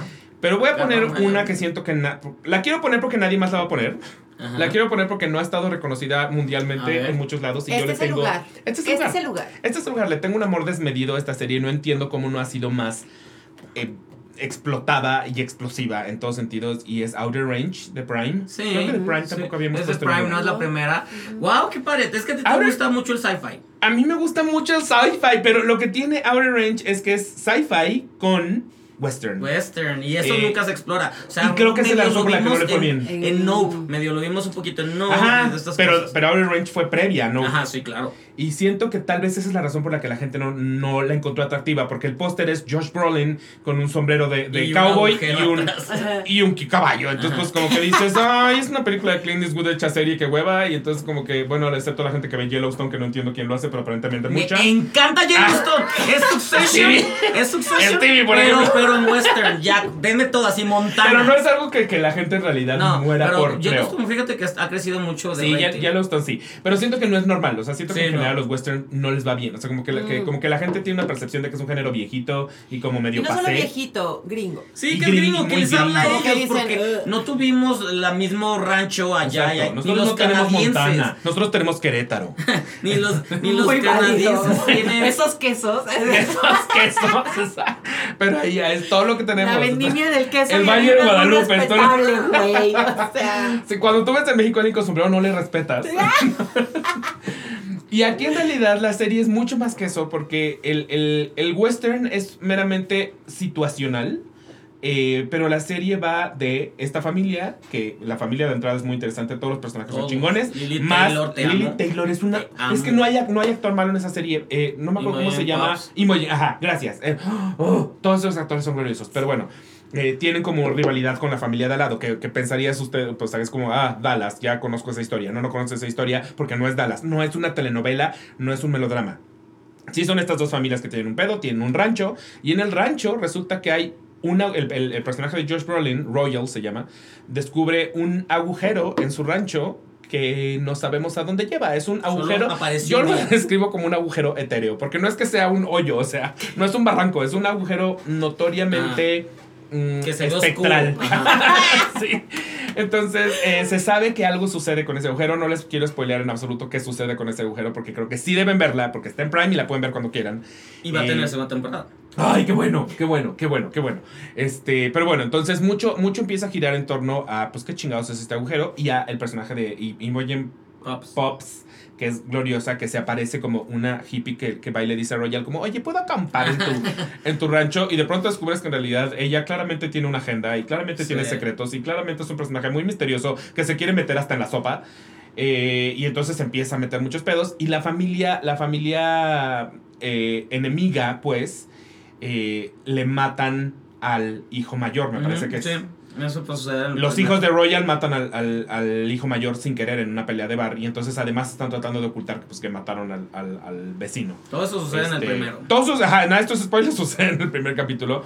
Amo que sale este güey, el de Sheets Creek, mm, Creek, no Ah. um, Ajá, el, el esposo. El, el esposo de, de, Ajá, de, de, de- de Dan Levy, sí. de- de Dan, de Dan Levy. No me acuerdo ya los nombres porque ya dos años de. sí, Shakespeare. ya fue un chingo de Schitt's Pero sal- sale este güey cantando, pero en hétero. porque- Pero eh, sale en hetero, ajá, sale en hetero y ca- en cada episodio canta una canción distinta, pero canta desde un lugar tan... Es un personaje súper oscuro, es un personaje Sí. súper súper negro y desde el lugar desde donde canta no, no es la misma que cuando, cuando lo oyeron cantar en Sheets Creek, que te rompió el corazón y que sentiste como Ed Sheeran, quítate de aquí. Esto no es eso. O sea, aquí canta y hasta sientes como escalofríos. O sea, es como. Tiene, hay algo muy negro en, en- en la familia enemiga y en la, y en la familia protagonista hay muchos conflictos sin resolver. El personaje de Royal eh, todo lo absorbe y nada lo, lo externa. Entonces es como este típico, típico macho western que, que, que siente que todas las, toda la responsabilidad las tiene que cargar sobre los hombros, pero no puede mostrar debilidad alguna. Entonces es como, como que él tiene que ser ese padre de familia y el resto de la familia ya no está de acuerdo con que sea ese padre de familia, especialmente el personaje de Lily Taylor, Sí. que para ella es como, ya, güey, o sea. Entonces, me parece muy, muy interesante la manera en la que manejaron el misterio, la manera en la que manejan las metáforas. Está llena de metáforas, de metáforas súper lindas. Este, y sí, es un sci-fi y al final del día. Si hubiera sido un western, yo hubiera sido el primero, honestamente, en darle una oportunidad. Ah, me sí. hubiera dado hueva y, ¿Y qué hubiera es lo seguido a que te hizo verla? Sí, sí, el póster y todo, ¿qué es lo que. Eh, me hizo verla este personaje de Schitt's Creek que Ah, amo. ah, ¿qué dijiste? De hecho, la descubrí por su Instagram. O sea, yo lo- Ah, dijiste, hay ¿Qué una estás serie. haciendo? Exacto. Le escribí un día en el ¿Qué baño. haces? Aquí filmando una serie se llama Outer Range. Eh, no, me apareció un- justamente un clip de él cantando en, en- que él subió a, a Instagram y dije, y, y era notoriamente una ficción, y dije, este pedo, ¿dónde está cantado? O sea, que ¿dónde lo veo? Quiero ver esto. Y entonces pues ya me metí a investigar, resultó que era Outer Range.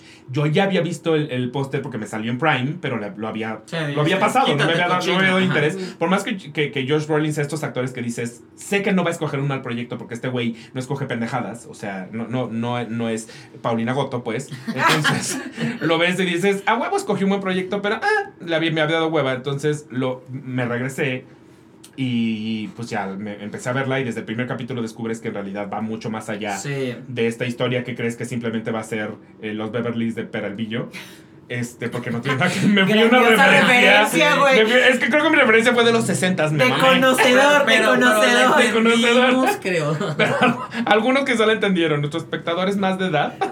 No la No, ni nuestra edad, me mamé, me fui a la edad de Güey, papás. Mi mamá habla- me hablaba de ellos y yo, ah, qué padre, man. O sea, Porque era referencia. Pati Chapoy la usa de referencia. sí, güey. Me siento muy orgulloso de estar usando una referencia de Pati Chapoy. Lo acabo de hacer muy bien. Este, Pero bueno, ahí fue cuando me di cuenta que era mucho más y que caía en el terreno de lo que a mí me gusta, que es la fantasía y el sci-fi. Sí. Y, y- y me, me gusta mucho el... to- to- insisto, el, el sci-fi me tiene que hacer preguntarme qué pasaría si de verdad sucediera.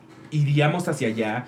y, y que manejen bien el tiempo. O sea, siento que las reglas de, de, por ejemplo, como cosas que tienen que ver con viajes en el tiempo y bla, cada serie las pone. No hay realmente una regla de así se maneja un viaje en el tiempo. Desde Back to the Future hasta la que, la quien quieras, hace, cada claro, quien hace lo que quiere.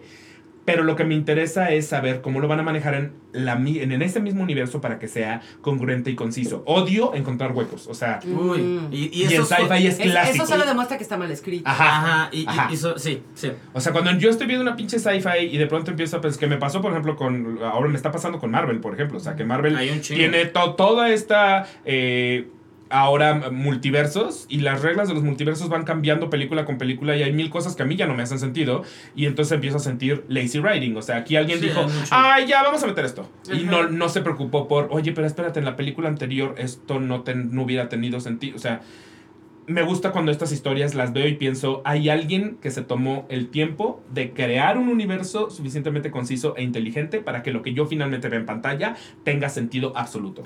Y- Entonces, y eso me pasó con Outer Range. Es muy difícil. Es muy difícil. ¿Y sabes por qué también? Porque siento que ciencia ficción, una de las magias que tiene es que tiene tanta tecnología, tanto de robot, viaje en el tiempo y tanta cosa como tan, no sé, digamos de tecnológica o algo así. Pero lo que me gusta de ciencia ficción es que eso tan tecnológico lo único que hace es acentuar lo humano.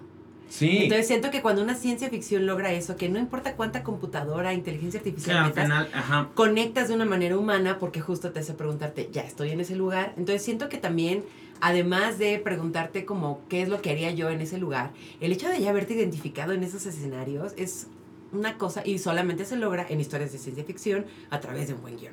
Exacto. De una coherencia, de que esté bien escrito y de mundos muy bien creados. Porque como dices, igual cualquiera puede poner pinches naves y todo lo que quieras y es como de un lazy, lazy script. Ajá, Y siento que además durante muchos años eh, la fantasía, o sea, como que los, los buenos actores hacían drama. Sí.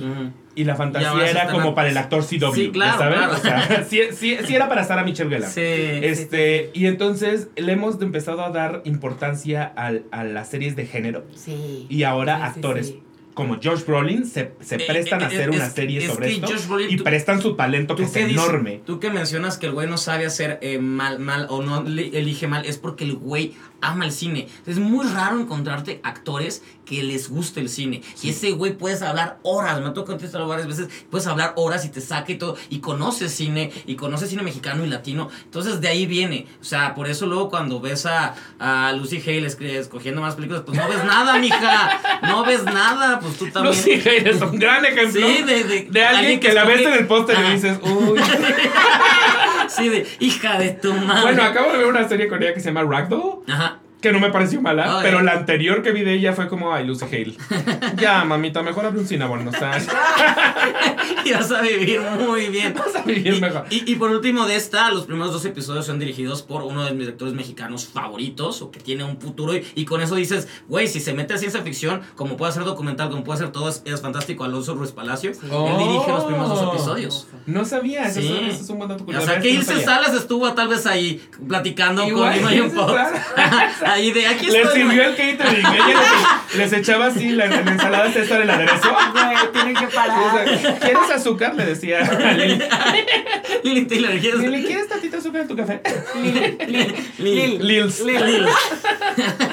Así Bueno, pero esa, esa. Y me sorprende honestamente que la gente no está hablando más, más de esa serie. Y, y de hecho no yo la he creí visto en que... listas. Es muy chistoso que las que hemos mencionado casi no. Severance es la que más ha salido en listas. Sí. Pero la tuya no. After Party tampoco. Tampoco. Abbott creo que también sí ha salido un poquito más. Pero Or- Orange no la he visto. ¿Ves qué bueno que le damos oportunidad nosotros a series en donde otros lados que no se las dan? Ok. ok, tu última. La última. Lo voy a hacer por la Elsa Darqueta. Eso. No me lo pero tenía una gran lista, serie coreana, anime, ahí luego se las Wow, cuento en wow. Twitter o lo que sea, pero verdaderamente creo que para mí Sandman algo Ok. Muy bien, muy bien. También la Ay, tenía yo, bien. también la tenía muy yo. bien, muy bien, Güey. Sam. ¿Qué producción? Eh, la- mira, es producción, pero también es. eh, yo le- les voy a ser bien honesta. Descubrí Sandman por un exnovio. Ah, que digo- Pero la verdad es que luego los exes te dejan buenas cosas. He Sí, gran a veces te dejan herpes, a veces te dejan Sandman. Exacto. A mí me dejó Sandman, afortunadamente. Y esperamos que me sigan dejando mejores series que enfermedades. Entonces- Pero la verdad es que eh, él me, me regaló en un aniversario el primer libro. Y yo dije, ay, qué cosa tan, tan cool. O sea, como de que vamos a ver de qué trata. Y yo ya estaba familiarizada con la obra de, de Neil Gaiman, pero él me dijo como de que este es el libro que tienes que leer. Y yo, perfecto, claro, claro que sí. Y en esos días los estaba sacando Televisa. Entonces era como lo de todo lo de DC Comics lo tenía Televisa, entonces como que lo estaban sacando periódicamente, ¿no? Como en el siglo XV. Entonces ya yo empecé a leerlo y dije, güey, ¿qué es esto? La manera de escribir de Neil Gaiman se me hace tan atractiva porque creo que una de las primeras cosas que hace es que como este reino, no quiero decir mágico, pero sí fantasía, está como, tampoco fantasía, pero esto como tan metafísico, de lo cual no es algo tan extraordinario, es algo que convive en el mundo, simplemente, no es algo como que está ahí. Pero además de eso, como fan de referencias religiosas, fans de, de referencias de, pues no sé, alguna mitología y etcétera, ver todo eso reunido y conviviendo en un mundo, yo dije, güey, ¿qué es esto? ¿No? O sea, como que de buenas a primeras Caín y Abel, ¿no? Y de repente lo de los sueños, y de repente la muerte, y de repente X, Y, Z, este, este conjunto de reinos, yo dije, güey, qué maravilla, ¿no? Entonces, vamos a que se va a hacer la adaptación a televisión y yo dije, güey, pues qué Por miedo. años se trató hacer en cine. Se trató, pero la verdad es que Qué es bueno un que no. proyecto bien No, complejo. es, en- es enorme, o sea, es que, es, la vida de, ese para de- que veas, de- es todo un universo, es sí. todo un universo y de- además son cosas bien complejas de poner y de desarrollar, entonces era como algo muy complicado y cuando dijeron que iba a estar esa, a- esa adaptación dije, ok, va, jalo, y aparte porque es Neil Gaiman, uno de mis escritores favoritos, y aparte en Twitter es un tipazo, tiene ideas increíbles, o sea, él fue una también de mis inspiraciones a hacer, a escribir eh, siempre, pero la verdad es que cuando vi la serie y empecé capítulo 1, 2, 3, dije, güey, gracias. Gracias porque esa adaptación que yo leí hace, bueno, cuando yo leí el libro y eso, está hecho con cariño y creo que también tiene que ver que Neil Gaiman estuvo como Sí, eso se agradece. que sí. Sí, porque al final fue no solamente respetar la lectura que le dimos a ese libro, sino que también fue como respetar la visión de- del, del autor. Y eso es súper importante. Entonces creo que hubo la combinación perfecta entre una gran producción, entre que se ve que fue hecha con amor, entre que se respetó como todo eso tan fantasioso, tan mágico, tan metafísico, y que además no se siente raro. O sea, puedes ver ahí un cuervo hablando, puedes ver ahí los reinos, pero es que es eso lo, lo tan mágico que me parece este tipo de historias. Y no solo tipo con lo de Neil Gaiman, ¿no? O sea, estudio Ghibli en animación, es como de un, la convivencia entre lo mágico y lo que parecería normal. Esa, esa, digamos, no sé, por decirlo de una manera muy mamona, pero la normalización de esto tan, de lo metafísico que está ocurriendo con el mundo terrenal, Ujú. ese es un tema que a mí siempre me va a fascinar, porque es como de un, no está tan ajeno.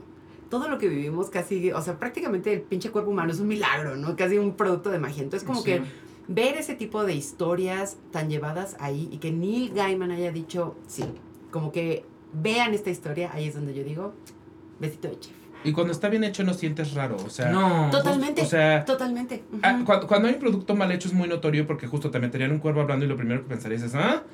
Y aquí en realidad, o sea, hay, hay una convención de asesinos seriales y todo tiene sentido. O sea, Todo, no hay, no hay güey. nada que no tenga sentido. O sea, a mí me parece, por ejemplo, bellísimo el duelo que tienen Lucifer y Dream. Ah, padrísimo. Eh, Güey, que en güey. realidad creo que en, cualquier, en las manos de cualquier otra persona eso hubiera sido muy estúpido, honestamente. Eh, pero la manera en la que está manejada la serie, la manera en la que está escrito por Neil Gaiman, eh, se vuelve muy poético. Pero en si lo desmenuzas y lo piensas bien, es como, sí, cualquier otro lo hubiera podido hacer cutre. O sea, hubiera, Ajá, podido, hubiera podido güey. verse ridículo. Sí. Y en sus manos se ve hermoso y tiene mucho sentido y hasta dices, claro que le ganó con la esperanza. O sea, es como, Sí, güey, güey. hace sentido. Es hermosísimo. No, y güey también, o sea, o ver una Abel y un Caín, ya sabes. Sí. Es como de, güey, qué cosa tan extraña tener personajes que son de la Biblia, ¿no? Sacados de ahí, pero no, aquí es como de un claro, por supuesto que van a estar ahí. Y que Sí. sirven a, a, a, a- Morfeo, ¿no? Es Y que de- además es muy Neil Gaiman porque ese güey está obsesionado con todo tipo de religión y mitología. Obsesionado, Y para el que conoce a Neil Gaiman, sabes perfecto que mete personajes y historias que trae de otras novelas en todas sus historias. Entonces, sí, en Sandman de pronto puedes encontrar cosas de American Gods o puedes Sí, encontrar cosas claro. de Good Omens. Sí, no, y sus libros son fantásticos. O sea, además, algo que me gusta es que creo que historias como Sandman te dan pie a acercarte a sus libros. Y simplemente los de mitología nórdica, los que tiene, tiene otras historias como más, más, más livianas. O sea, sí fantásticas, pero no que involucren una velocaín o algo así. Pero creo que el acercarte a la lectura, creo que también el fin de una serie que está inspirada en un libro es que, como lo que decías, eh, de que sales a la tienda y quieres comprar el libro o cosas así, es como de un, cuando una historia está muy bien hecha y quieres ir a la fuente original, Sí. para mí eso, Eso siempre va a es. ser una meta cumplida. Sí, Sí, tienes los ratings, tienes las estrellas, tienes las calificaciones, tienes salir en este tipo de conteos, pero cuando dices, quiero leer más, quiero ver la fuente original y que la gente se acerque a Sandman, es que es eso, yo la verdad soy cero gatekeeper. A mí me caga eso de que no, la gente ya se va a acercar al libro. No mamen, acérquense al libro. Acérquense, léanlo, el dibujo, la historia, los pares. Simplemente me da mucha felicidad que la gente ya, o sea, digo, Neil Gaiman ya es muy popular y realmente creo que ni siquiera necesitaba como este tipo de comerciales con las series que sacó con Amazon o todo esto, ¿no? Pero Pero- acercarse a Sandman, o sea, como una fan del libro, me da mucha alegría que la gente se acerque a los libros. Me, me da... Qué bonito. Y creo que ese es el fin del entretenimiento, ¿no? Como Sí. Tal cual. Y la ilustración es idéntica al actor, además. Además, güey, ese Es pelo, pinche güey. idéntico. Todo, todo. A, a mí lo que me gustó de, de esta serie es que estamos en un momento de- donde tenemos hipersaturación de contenidos. Además. Y que casi de repente todos parecen lo mismo y todos traen el mismo ritmo y que esta serie se atreva a manejar su ritmo pausado como ellos quieren. Es entretenida, pero no está acelerada como otras. Se toma su tiempo, que se tome su tiempo y que aparte eh, lo que el mundo que nos está presentando no se parece a la plantilla que ya hemos visto en todos los demás, porque no sé, o sea, le llamo el efecto Netflix, que desde que Netflix salió, casi todas las series se, se lucen igual, se ven igual. Estamos hablando de Riverdale y Wednesday. Ajá, y, y sí, o sea, todo se ve igual y que de repente encuentres este mundo que, que es otra, otra fantasía, que, pero que está bien todo. Eso digo, eh, eh, es algo que estoy buscando eso, no estoy buscando la copia de la copia de la copia porque ya lo he visto. De hecho, hasta series españolas, inglesas, tienen, sufren este efecto de que se parece que se desarrollan en Barcelona, pero tal vez parece que están en Nueva York. O sea, ya no, ni siquiera la ciudad tiene como identidad propia. Y que este universo tenga su identidad propia, yo lo aplaudí muchísimo cuando Sí. que muy bien arriesgado y espero funcione. Y funcionó. No fue la, no fue Wednesday que, que rompió récords y ya lleva mil millones Pero de Wednesday sí es muy formulaica, Ajá, porque sí, sí. repite Sabrina y repite Riverdale y, Y repite todo, Nancy Drew y todas las últimas y Pretty Little Liars es lo mismo que hemos visto desde hace mucho tiempo, sí con un personaje que, que amamos muchos Sí, y y que razón lo por la cual muy vas- bien y que ella. Jenna Ortega, Jenna Ortega es increíble, es increíble. pero en realidad sí, no presenta nada nuevo. No. Y esta sí presenta mucho, mucho, mucho. Y por eso. Y, Y- y tiene a sus seguidores y segunda temporada también. Exactamente. No, y además, ¿sabes qué? Diversidad también. Hoy vengo muy como de que... Sí, que no, existía, que no existía en la novela gráfica. Exactamente, pero incluso mucha gente, es que es lo que me encanta. Neil Gaiman con sus haters, mira, tú puedes ser fan y hablarle y tal vez no te pele, tal vez sí. Pero hay porque yo algunos que sí. a Neil Gaiman. Él como amo. Regina Blandón le contesta a los haters. Exactamente. De repente Tal llega, cual, güey, se llega, la un, vive. llega un pelade, un pelade, y le dice como de que, ¿por qué metiste gente así? Y él, porque quise. Y yo, mi Neil, o sea, tranquilo, de que, ¿pero por qué estás metiendo eso? Pues porque puedo, y porque me dejaron. Y porque tengo oportunidad de evolucionar. Exacto, Yo ya terminé un producto en, en novela gráfica, pero lo estoy transformando a serie y lo puedo evolucionar. Y Desire está- puede ser no lo Muerte puede ser negra. Y punto. Y lo está. Y es eso también, ¿no? Como de un. Yo soy el escritor, se hizo el dibujo y todo esto y bla, bla, bla. Y de repente es como de un. Pero puedo evolucionar. Los tiempos cambiaron y yo también puedo. Y es como de un. Güey, como escritor, me encanta. Y te digo, me encanta que él es bien sassy con, con Sí, ellos. sí, sí, sí. Y güey, me encanta porque justo a- hace poco leí un tuit donde alguien decía de que hice una presentación de un libro y no se presentó nadie. Y él le contestó, porque no solo le contesta a los haters, le contesta a los underdogs. Y le dijo, yo alguna vez en una presentación de un libro no se presentó nadie, menos dos personas. Felicidades. Y yo dije, güey, la humildad, lo noble en él se nota, es un gran escritor. Entonces siento que Sandman es una serie bien lograda. Y te digo, o sea, lo, lo repito, si tienen la oportunidad de comprar el libro, en, luego en Amazon están unos descuentazos Si increíbles. es como de este pinche pelo, Pero se te va en friega, se te va en friega y además es tan bueno que pues es se te va en un suspiro. Es hermoso. Y me encanta justo lo que decías, que, que tiene un ritmo muy propio y Sí. pone sus propias reglas. Ujú. Porque ninguna otra serie creo que se daría, por ejemplo, la libertad de le voy a dedicar un capítulo a un personaje que nunca habíamos visto, que resulta que es- tiene vida eterna. Eh, y, y en este, este capítulo me parece bellísimo. En, en el, Sí, que, eso es favorito. que en el que vamos por, capa- por el tiempo viajando con este personaje Sí, que tiene sí, vida eterna sí. y le va, lo va cuestionando sobre si está feliz con la idea de seguir teniendo vida eterna o ya desea la muerte. Ya sé. Es un personaje que no, en realidad no afecta de ninguna manera la historia, que no había aparecido antes, que no conocíamos y le dedican todo un episodio y me parece hermoso. O sea, me parece increíble que haya esa pausa, que suceda y que se den el permiso de hacerlo, porque la serie tiene un folclore tan magnífico que quieres seguir alimentándote de él y no te importa forzosamente si en ese momento están siguiendo el arco narrativo que te tiene atrapado, porque quieres conocer más del mundo que creó Neil Gaiman. Sí. Entonces me parece muy... Y visualmente es bellísima, o sea, visualmente se me hace brutal.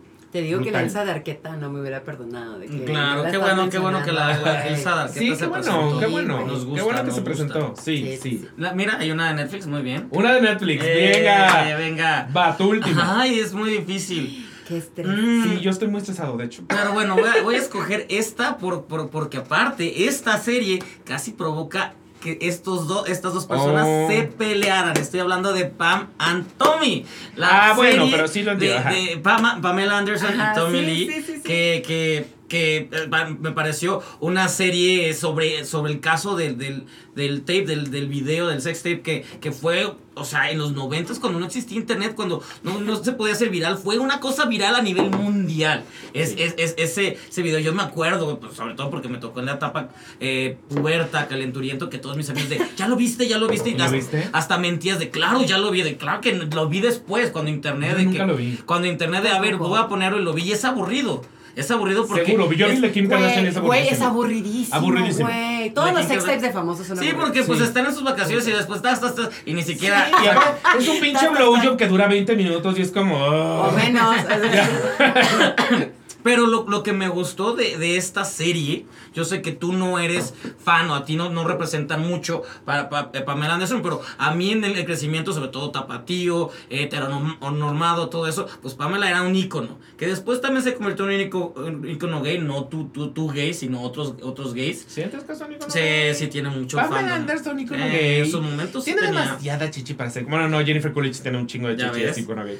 O sea, o sea, sí- Es nuevo sí. dato, también no sabía. Yo que- no lo consideraría ícono gay Ah, yo sí, yo sí conozco a Es más como, como, que- como ícono puberto, ajá, heterosexual, como, Sex como esa a la, esa No, a la que muchos heterosexuales le dedicaban una en tiempos de Sí, Baywatch. en, en su tiempo, que era cuando te digo, la, la tiempo pubertoso, pero se ¿Tú le dedicaste alguna a Pamela Anderson? ¿Nunca le dedicaste una a Pamela Anderson? ¿Y te arrepientes de nunca haberle dedicado una a Pamela No, Anderson? amiga, no. ¿Por qué no? ¿Por qué no le dedicaste una a Pamela Anderson? No es mi tipo. Ajá. Es porque es güera, ¿verdad? Sí, básicamente. Pero a Carmela, Ele- a Carmen Electra, Carmela. Carmen Electra. ¿Pero qué opinas de Carmen? La otra Pamela Anderson, Carmen Electra. No, le tocó Out. Pero el punto es, es- es- esta serie es sobre una historia de amor que le- el escándalo lo destruyó y aparte sobre los lo- te- nos hacen analizar justamente los 90 cómo juzgamos porque a él le aplaudimos a ella la Sí. destruimos y ver justamente cómo a ella que a ella todavía le sigue doliendo es un momento en su vida que le, le costó mucho trabajo que al final para hacer como paz firmaron un contrato y recibieron como cierta cantidad de dinero pero ella es de para que se acabe esto para tener control sobre algo que yo no tengo control, pero ella hasta la fecha ni siquiera quiso formar parte ni nada, pero es analizar cómo la juzgamos, cómo nos burlamos, cómo, cómo la atacamos, es, es muy interesante el episodio 4, sobre todo nosotros que nos gusta el periodismo, que es sobre cómo la prensa se entera de que es- existe este video. Es fabuloso porque no había internet. Entonces, como, güey, escuché que no sé qué, que mi hermanito y bla, bla, y cómo se va acordando la voz y bla, bla, hasta que llega Jay Leno y todo. Es de wow, cómo las, eh, las noticias se esparcían en un momento donde era más difícil y tenía que pasar varios límites, varios cruces. Entonces, me, me gustó la, la manera en la que lo presenta, la manera en que nos hace analizar cómo éramos como sociedad y, y que está Creo muy que seguimos siendo. Creo que aún, no nos superamos. Totalmente. Pe- pero, pero podemos decir, mira, ya no estamos tan peor, o sea, no estamos todavía. Sí. Pe- pero justamente esta mujer, porque aparte estaba en el momento que iba a lanzar su carrera de cine, porque estaba presentando películas y todo ahí, pero esto le truncó, o sea, realmente a ella la tacharon, la atacaron, le todo. Ganó sus millones, pero pues una- Pues unas mira. por otras, unas por otras. Unas por otras. Pero es muy interesante y sobre todo Lily James jamás me lo hubiera imaginado en este personaje, pues Lily James que le hemos visto en otros- Cinderela, era, era pinche Eres- sí, Cinderela. güey. Exactamente, y, Y- y y ahora ver, niños. ver- verla de, de esta manera. Y tiene momentos muy cómicos, porque la serie se atreve a ser cómica. Hay un momento en el que el pene de Tommy Lee le está hablando. Entonces ves un pene hablándole, diciéndole. El pene de Sebastián Stan habla. Ajá, el pene- Yo, de hecho, me imagino que el pene de Sebastián Stan habla siempre. Sí, y, dice, seguramente. y dice, te deseo, Iván. Eso es lo que creo O- que dice. o- obviamente pregunté cómo fue esa escena y si era el pene, y ya me dijeron que no. Ay, sí. y Sebastián Stan horas Es que no se haciendo- aprendió el guion, güey. otra vez, otra vez. No vocalizaba bien, no vocalizaba, güey. Ubicas que hay un obra de teatro que se llama Las marionetas del pene, en donde Sí. literal sí hacen marionetas con el pene, así Sebastián Stan. Haciendo como el, Ay, el qué- motion. Pero, pero sí, véanla, véanla, sobre- está en Star Plus y, y sobre todo por todo esto y le ha ido bastante bien en, en- en premios, no ha ganado ninguno, pero siempre está ahí Pues, presente. está. Yo quiero, yo quiero decir una cosa de porque eh, Steve y yo casi nos peleamos por esto. O un poco sí nos peleamos por esto. Eh, Pero tiene que, yo no he visto la serie, esto es muy importante. Yo no he visto la serie y no puedo juzgar la serie. Yo lo que juzgué fue la existencia de la serie.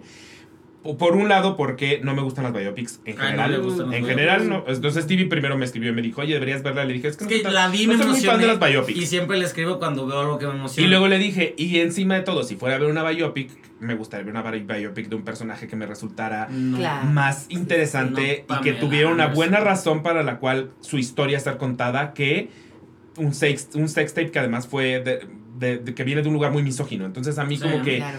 desde todos lados me causaba mucho conflicto. Yo decía, no, o sea, prefiero ver una biopic de Ana Bolena, la neta. O sea, no sé si Ana Bolena también es el mejor ejemplo porque No, creo no. que es la Pamela Anderson Ah, de sus de, de, tiempos. de- de 1500. Un poco sí, pero no sé, de. Marie Curie, no sé. en, intelectual, yo en intelectual.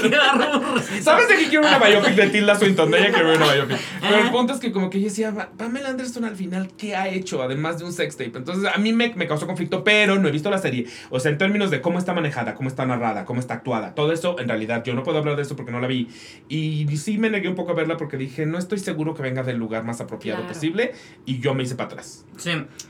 Ahí está, eh, para los que la quieren ver, porque también la manera en la que se sale el video es desde control, es, es, es culpa un poco de Tommy Lee, o sea, luego cuando- Es absolutamente culpa de Tommy Lee, sí. Tal cual, entonces luego cuando vas eh, examinando ese momento que fue crucial, es que a mí me gustan esos momentos que marcaron y que Claro. medio los viví, no tanto porque al final era un mocoso y no sabía y no tenemos como tanto acceso, pero ir, ir descubriendo todo lo que llevaba y todo, ah, yo estaba entregadísimo en ella y también son episodios de, ocho episodios de media hora, entonces te lo echas así. Que aunque, se- aunque seas mocoso, ya eres parte de la historia. Sí, es como sí. de, yo ya estaba ahí. O sea, cayó el muro de Berlín y yo dije, yo tenía dos años, pero, Pero estuve ya ahí. estaba Sí, ahí. Yo Estuve- estuve ahí. estuve ahí. o sea, lo recuerdo, Sí, lo sí, vi, sí. vi a David Bowie. ahí, Lo vi con sí. Jacobo Zabludovsky, pero lo vi. Pero oye, esa serie es muy peluceada, ¿no? Me la han peluceado. ¿La de Pam? mucho. Sí. Sí, no, porque, porque en, en críticas la gente la ha querido, pero también ha habido retractores y gente Sí. que también que, que ataca de, pero es que ella no está de acuerdo, bla, bla, bla. Pero justo la serie habla de lo que ella no estuvo de acuerdo. Y a ella, creo yo, la, la respetan o le dan de, entiende que pues ella lo pasó mal. Entiende que, y, entien- en- y entiendan que, que al final esto hizo una ruptura de una pareja que se quería mucho. Que se estaba entregado que era el uno para el otro, pero as- así es, esto les quitó todo eso. Sí, sí, sí, sí. ¿Tú sí la viste? Mediático. No, no, no, no. Está en Star Plus, ahí lo pueden ver. Ocho episodios. Oigan, yo voy Sí, a poner una. Me, me parece. Yo juré que esta la iban a poner antes que yo. Y entonces estaba yo muy seguro, como de esta la van a poner y no la voy a tener que poner yo. Ver. Porque tengo otras muchas en mi lista que quiero poner, pero Yo- si no pongo esta, sí es blasfemia. Y no entiendo cómo ustedes no la pusieron, pero es de Bear. Ah, yo estaba esperando que tú lo pusieras. Pues es que. De hecho, yo la quería poner con todos. Es que sí, de No, pero es que las, las de con todos siento que, que son las que tenemos que discutir más. De Ok. indiscutible. De verdad Es indiscutible. Yo la tengo ahí. Entonces, este. Por eso estaba entre The Bear y, y, y Pam, pero ya te salvé una, entonces. Es que qué pinche. Fue una gran sorpresa. O sea, es increíble cómo crearon básicamente una serie de acción en una cocina diminuta. Es que ni O siquiera sea, es sobre es cocina, un- es sobre no, no es sobre, no es sobre cocina y Es sin embargo, excusa, y sin embargo, Ajá. cada capítulo mínimo hay una toma Sí. a un platillo perro que te hace un hueco en la panza. Claro. Que, no tiene- que en realidad no tiene nada que ver A con la, con serie. Porque la, la serie en realidad es una serie de personajes, no Sí. es una serie de, de cocina. O sea, sí es un, un chef eh, o una serie. No, bueno, sí, es un chef, una subchef y una serie de cocineros. Voy a llamarles porque en realidad los El- demás el ya no son chefs. repostero, el ayudante. El repostero, bla. Entonces sucede en este eh, restaurante italiano, eh, más bien como sandwichería italiana, casi un deli italiano Ajá. En Chicago. ¿no? Sí. Este, que no es un restaurante pomposo, o para, no sé por qué usar la palabra pomposo, que. Porque andas Porque con tenemos bebés. 60 años, por eso. Andas. Sí, exacto, ando. Así pipiris. El- el- el- no, pipiris. ¿Cómo se llama el actor? El actor, el actor Ay, que se es me fue el fabuloso. nombre, se me que lo Bueno, en, en el, protagonista que es un mismo de Shameless, Ajá. exacto. Eh, él sí viene de un restaurante laudeado con estrellas Michelin y acaba en este lugar con su primo, que es un lugar chiquito, y él viene con toda esta escuela de cómo se trabaja en un restaurante Jeremy perro. Allen White. Jeremy Allen White. Jeremy Allen. No, le, no mamen lo mucho Jeremy. que le doy mi ano. O sea, Ay, sí, solo ay. quiero que sepan, siempre que yo tenga cara, Jeremy tendrá asiento. Ah, Es todo, es todo lo que necesitan saber. Y por su talento, no por otra cosa, por su pinche Pues talento. están esos bracitos están marcaditos. Sí, o sea, sí, sí, o sea, todo, todo Es está bien, pero es su talento, concepto, su sí. talento es ultra cogible. Hay, sí. hay talentos que son más cogibles que las caras. claro, uh, sí. Y que los brazos y que los pectorales, Todo sí. siempre va a estar en talento. Sí, sí, sí. Como Tony Shalhoub, que ya ves que yo tengo una obsesión. Ah, tú tienes una obsesión con ¿Y Tony Shalhoub ¿Por qué? Pero Porque se me eso es, es, es mi papá, es el papá de todos. es- Pero pues es que es Dilf, lo, lo que sea, hace. No es un dilf, en no es un dilf, es un papá, Lo que es un hace papá en, en Marvelous Mrs. Maisel, lo que hace, yo tengo un crush. Tony Shalhoub. Sí lo tienes, sí me consta que lo Sí, tienes. Siempre.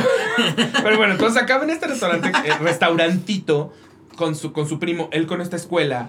Eh, de, con, con, con esta escuela que es muy diligente y muy, muy, muy como de bootcamp, como de ejército. Sí. eh, y llega con, con el primo, que es un pinche desastre, Un eh, desastre. En, en todo sentido, y en una cocina en la que todo el mundo hace lo que quiere. Y entonces hay un choque absoluto de culturas eh, dentro de la cocina. Pero lo que acaba en realidad siendo la serie es un eh, perfecto análisis de personaje. La- Sí. De hecho, mi personaje favorito es el de la sous chef. Ah, claro, es Chef, padrísimo. qué horrible que he dicho. Siento que se dice su chef y está como, Sous como muy chef. bonito.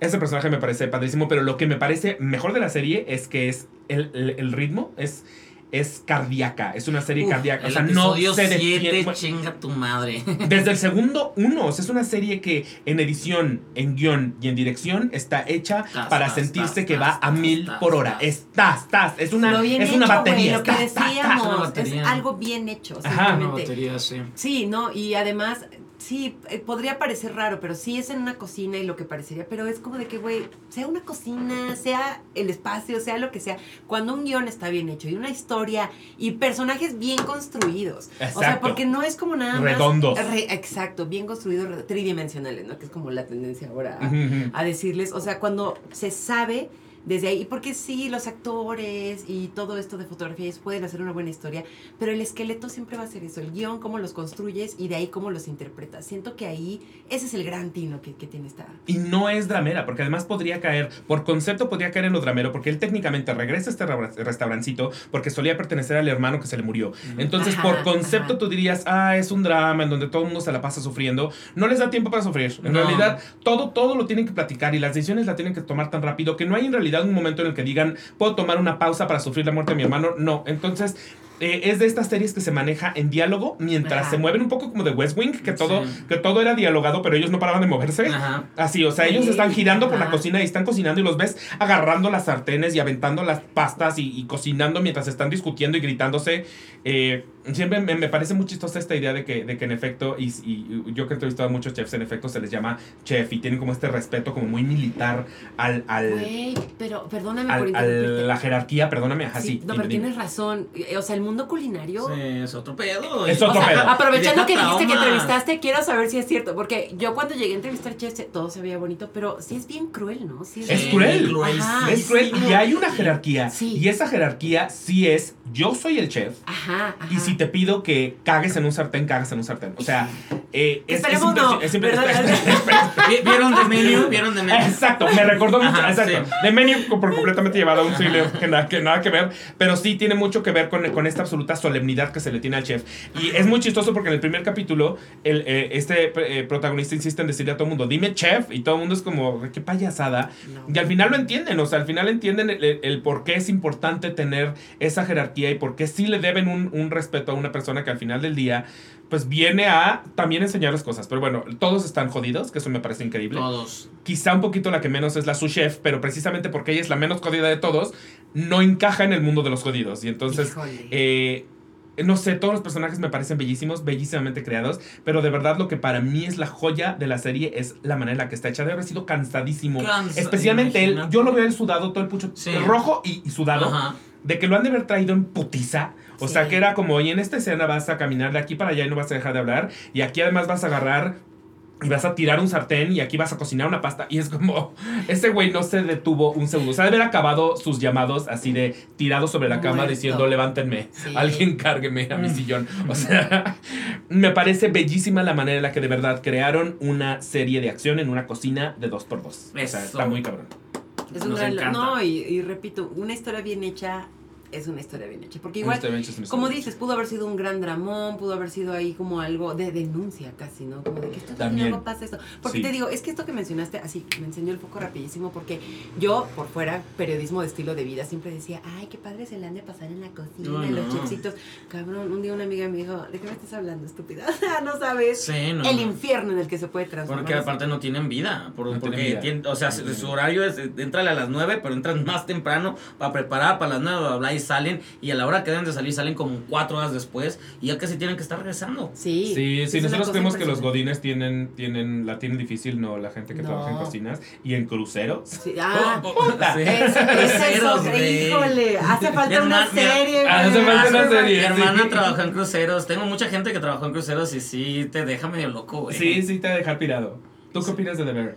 Ah, me encanta, claro. O sea, yo la tenía en mi lista. Solo, solo eh, tuve que decidir entre Pam, eh, Pam, Tommy y esta y quería Qué sacar fuerte, qué fuerte. y quería sacar el, el escándalo de, de nuestra discusión. Querías hacerme sufrir, esa es la realidad. Quería la pelea, o tal vez iban a pelear No, aquí. pero no, no, no, de ese ya pasó. No, porque esa pelea ya pasó, ya fue, Ah, ya se fue. superó. En su momento, En su momento tal vez fue- no hubieras fue estado invitado. Ah. En su Aquí estaría fue Luis del. Valle y no yo. Ah. Exacto, porque sí fue álgida. Ok, entonces ya tenemos las nueve.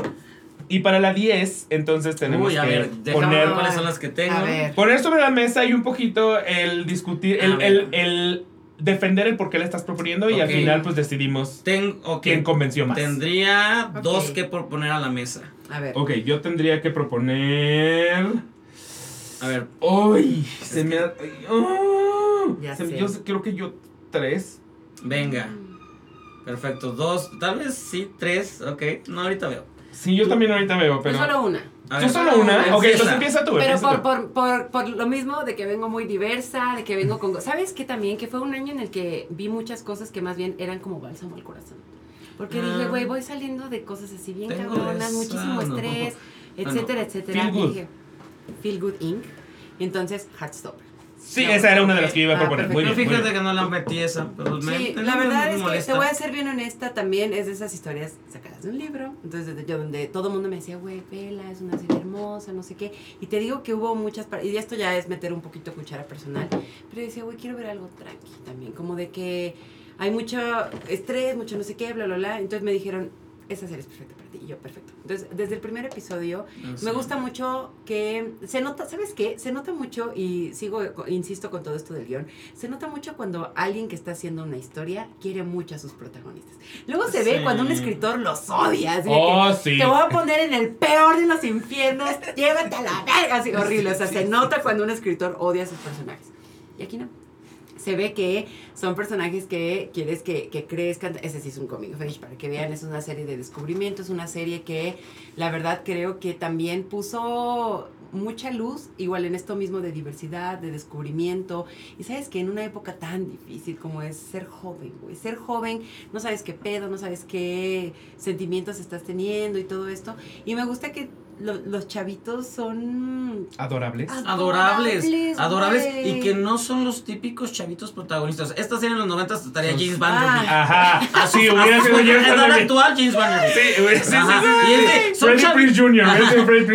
Son chavitos de la edad que está viviendo el Sí, personaje, sí. conociendo, experimentando y que no tienen miedo. Y aparte, que, que es positiva, porque esta fácil se pudo haber ido a algo eh, negativo, bueno, Sí. dark, oscuro, donde sufren y bla, bla, bla. Y es de, él sufre, pero también sabe que no quiere sufrir más eso y se aleja del primero para ir conociendo y bla, bla. Y, y es eso, es la inocencia, es el descubrirse. Ni siquiera es sexual la serie. No, en absoluto. Hay apetito sexual. En absoluto. Sí, sí, la, sí, la- sí. O sea, creo que la, la escena más bonita es la de la lluvia. O sea, Ajá. cuando, cuando se- la, la manera en la que se dicen hey, Sí, sí. Sí. eso es un beso para ellos. Ajá. Sí. Entonces, cuando, cuando le abre la puerta y él está en la lluvia y le dice nada más hey, para mí eso vale más que mil escenas de penetración, Sí. de coito. Sí.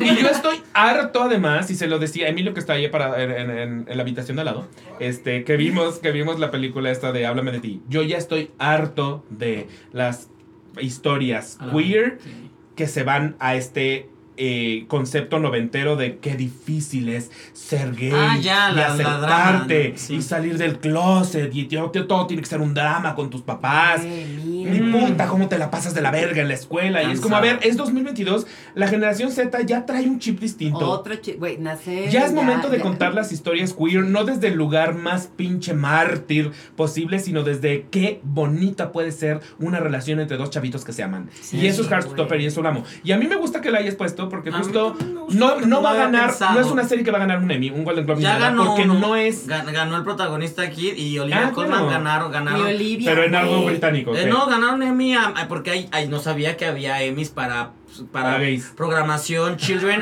children and young children and young, children and young people Ah, sí. entonces lo ganó este domingo se llevaron a cabo Ah, y él ganó claro. mejor actor para programa juvenil y ella mejor actriz invitada para programa juvenil o sea Me hay- parece muy cool, pero, pero lo que voy es, creo que una, la mejor serie no forzosamente tiene que ser la mejor hecha, sino la que también te hace sentir mucho. Y yo con. Heartstopper sentí un chingo. Bien, cabrón. Por, y por eso te digo que yo decía, güey, esto es bálsamo espiritual, no es una historia. Porque además, pon tú que lo máximo que podía pasar de drama no, no escalaba.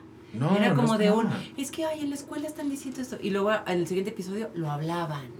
Lo hablaban, no lo descubría en el periódico escolar, nadie abría un Twitter anónimo, no, o sea, no le llenaban de pintura el pinche locker, no, era como Ay, de no lo vamos a hablar, y era como de un, están siendo humanos, o sea, es que es eso, también ver estas Están historias teniendo desde la inteligencia humanidad. emocional. Exacto, Gays con inteligencia emocional, eso no pasa. ¿En qué momento? Pero es como de un güey, se agradece, de verdad era. Y, se- y le dije a mi mejor amiga, tienes que verla. Mi mejor amiga también tenía dudas y me dijo, va, la voy a ver. Y cuando me dijo, güey, qué historia tan hermosa, güey. Tan, tan hermosa, muy emotiva, de verdad. Es como de un güey, bálsamo, bálsamo. Bálsamo, yo los tuve de wallpaper. Imagínate si nos hubiera tocado a nosotros vivir Güey, eso, güey. O sea, teníamos queer as folk y es de, güey, nunca va a estar mamado ni va a tener ese depa y tengo, y tengo 13 años. Sí, ¿Cómo? y- nunca me he drogado y nadie me ha lamido el culo en público. ¿Qué, ¿Qué qué me clase de falta? gay soy? ¿Qué me falta? ¿Por qué estoy fallando? Sí, Pero sí, sí. volviendo, creo, creo que al final el tema de, de este programa fue justamente representación y todo. E- Es, este fin de semana hubo, hubo mucha plática en redes por la, la serie de, de Netflix de Smiley. Que la gente decía, güey, es una maravilla, es la cosa más hermosa. No, No, he parado, de llorar. No he parado de llorar. La vi y lo primero que vi fueron dos güeyes guapísimos, hipermamados, sufriendo por amor de... No, no, es importante. Uno de ellos se supone que no es guapo. Y por alguna extraña razón, el actor que lo interpreta es, hermoso. guapo. Y, y- y es, y es de cómo tú te vas a enamorar de mí. No, pues somos distintos, no sé qué. Y la historia puede ser lindita desde la mirada de, ah, porque es una historia de ellos dos que se quieren y pues se van a terminar enamorando de, güey, es pan con lo mismo. Cuando leía a todos, es que no puedo dejar de llorar, no sé qué, de, güey, venimos de ver Hairstopper donde sí hay una evolución, donde sí hay personajes reales, donde sí hay personajes que te puedes encontrar en el súper o, Sí, o en el, sí, en el metro chabacano. Y acá estos güeyes no te los. Porque cada vez están más mamados. De pasa episodio y los veo más mamados. Sí. Güey, ¿qué está pasando? Mi Pero- personaje favorito era, era el amigo heterosexual. Ese es mi personaje. e- ese es el único real que sentí. entonces para mí fue mega fail esa, esa serie y por eso, porque ya estamos cansados de que... con las patas un poquito. Sí, sí, ya estamos cansados de que la representación sea al final eso. Tuvimos Bros, que Bros aplaudo que haya diversidad y todo, pero al final también los protagonistas son blancos, mamados, este,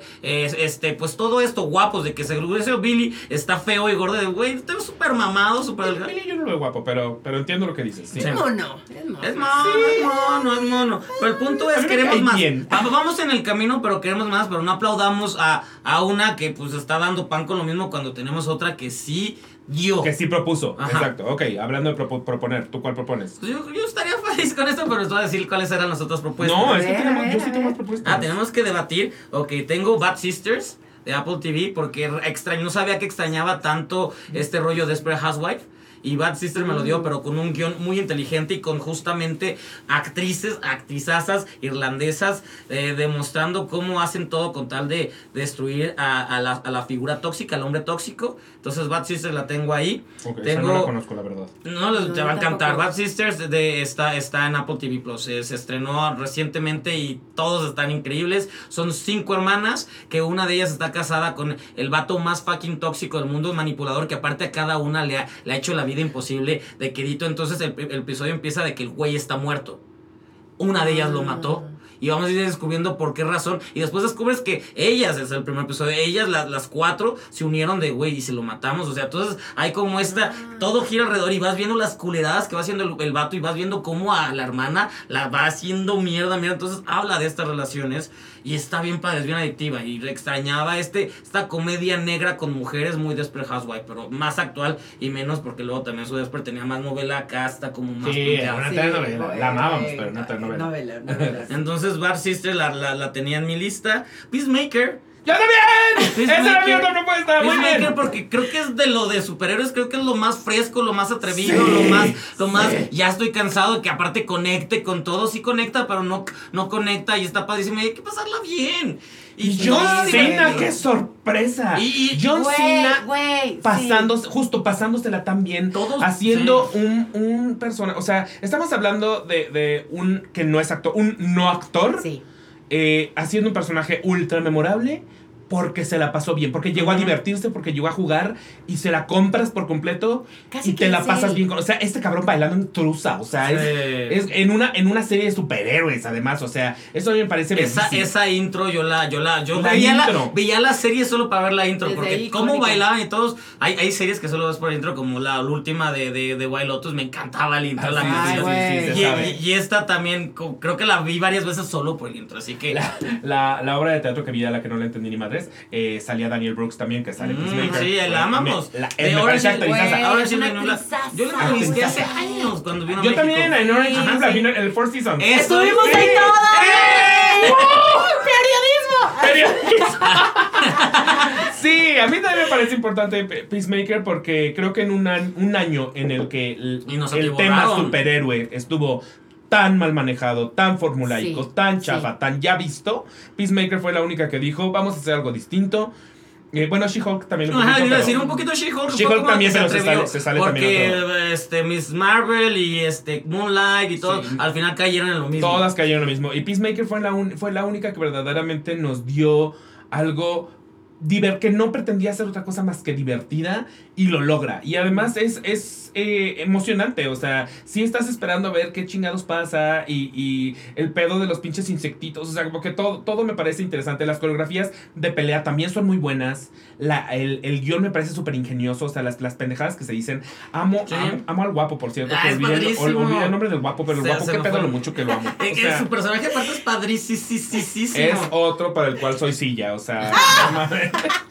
No, sí, pero Peacemaker era, era también propuesta mía. También, Sí, sí. ahí está. Muy bien. Ya, ya me quitaron dos de mis propuestas. Qué bueno, qué Ahora bueno. Porque toca así a te- ti. No entiendo por qué eh, mi, mi- no- mis notas están... Había puesto también Velascoran, pero creo que estamos a gusto. Es que quería poner una mexicana y creo que de los mexicanos es lo que Ay, más me gustó. Sí, Güey, fíjate que yo Velascuara no pude con Hablemos ella. un poquito de lo nacional. Velasco Arán, yo la verdad, la flor más bella. Ay, es muy linda. Sí, Es mil veces. ¿Saben por qué? Les voy, linda. ay, yo, ¿Saben por qué? Sí, Les voy a Ay, decir no, por qué. aburrí. Güey, un coming of age aquí en México, en Xochimilco. Xochimilco. Pero ¿saben qué?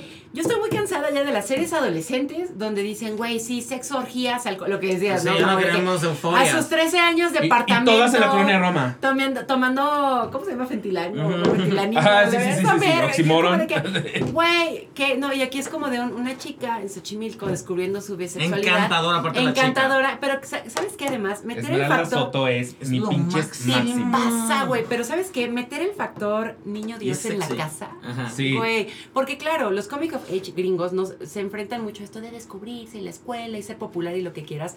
Pero en México tenemos lo religioso, Sí. queramos o no. Y por más ateo, ateos, atees que seamos hoy en día, Sí. no todos sí. nos enfrentamos alguna vez a la creencia impuesta en la familia. Entonces yo veía la serie y veía así a Esmeralda bajar la cobija y ver al niño Dios ahí puesto. Yo decía, güey, todos, todos ahí, ¿no? Y de repente es como de un, esto que estoy sintiendo está bien o está mal, y tienes ahí la sombra religiosa, ¿no? Y es como de, que es muy mexa. El 12 de diciembre Ay, acaba de pasar. Esa- Yo vivo solo y tengo todavía esas que me las dejó mi tía y no las muevo de ahí. Ah, Están los sí. crucifijos, ahí Ay. van a estar. Es un Eh, clásico. Es una güey. serie que se llena de mexicanismos que me parecen muy interesantes Pero- porque no vienen de este lugar hipstersoso que últimamente. Ajá, es que güey. o nos vamos al lugar más hipster o nos vamos a desaparecidas en Ciudad Juárez y nunca hay nada en medio. Exacto, güey, Es- sí, Y exacto. esta Sí, me parece increíble. Me parece a mí, por ejemplo, increíble que tenga este, este deta- detalle en algún momento que se pelean. Creo que es en el capítulo 3 o 4 que, que se pelean como en, en la escena en la que cae todo el mundo. Ajá. Eh, y que Esmeralda, el, el personaje de Esmeralda, que es Michelle, porque parte es la historia de Michelle Rodríguez, Sí. se sale de la, de la, de la, del comedor porque se ve enojada y como que todo el mundo se queda enojado. Y Angélica Rogel, que es la mamá,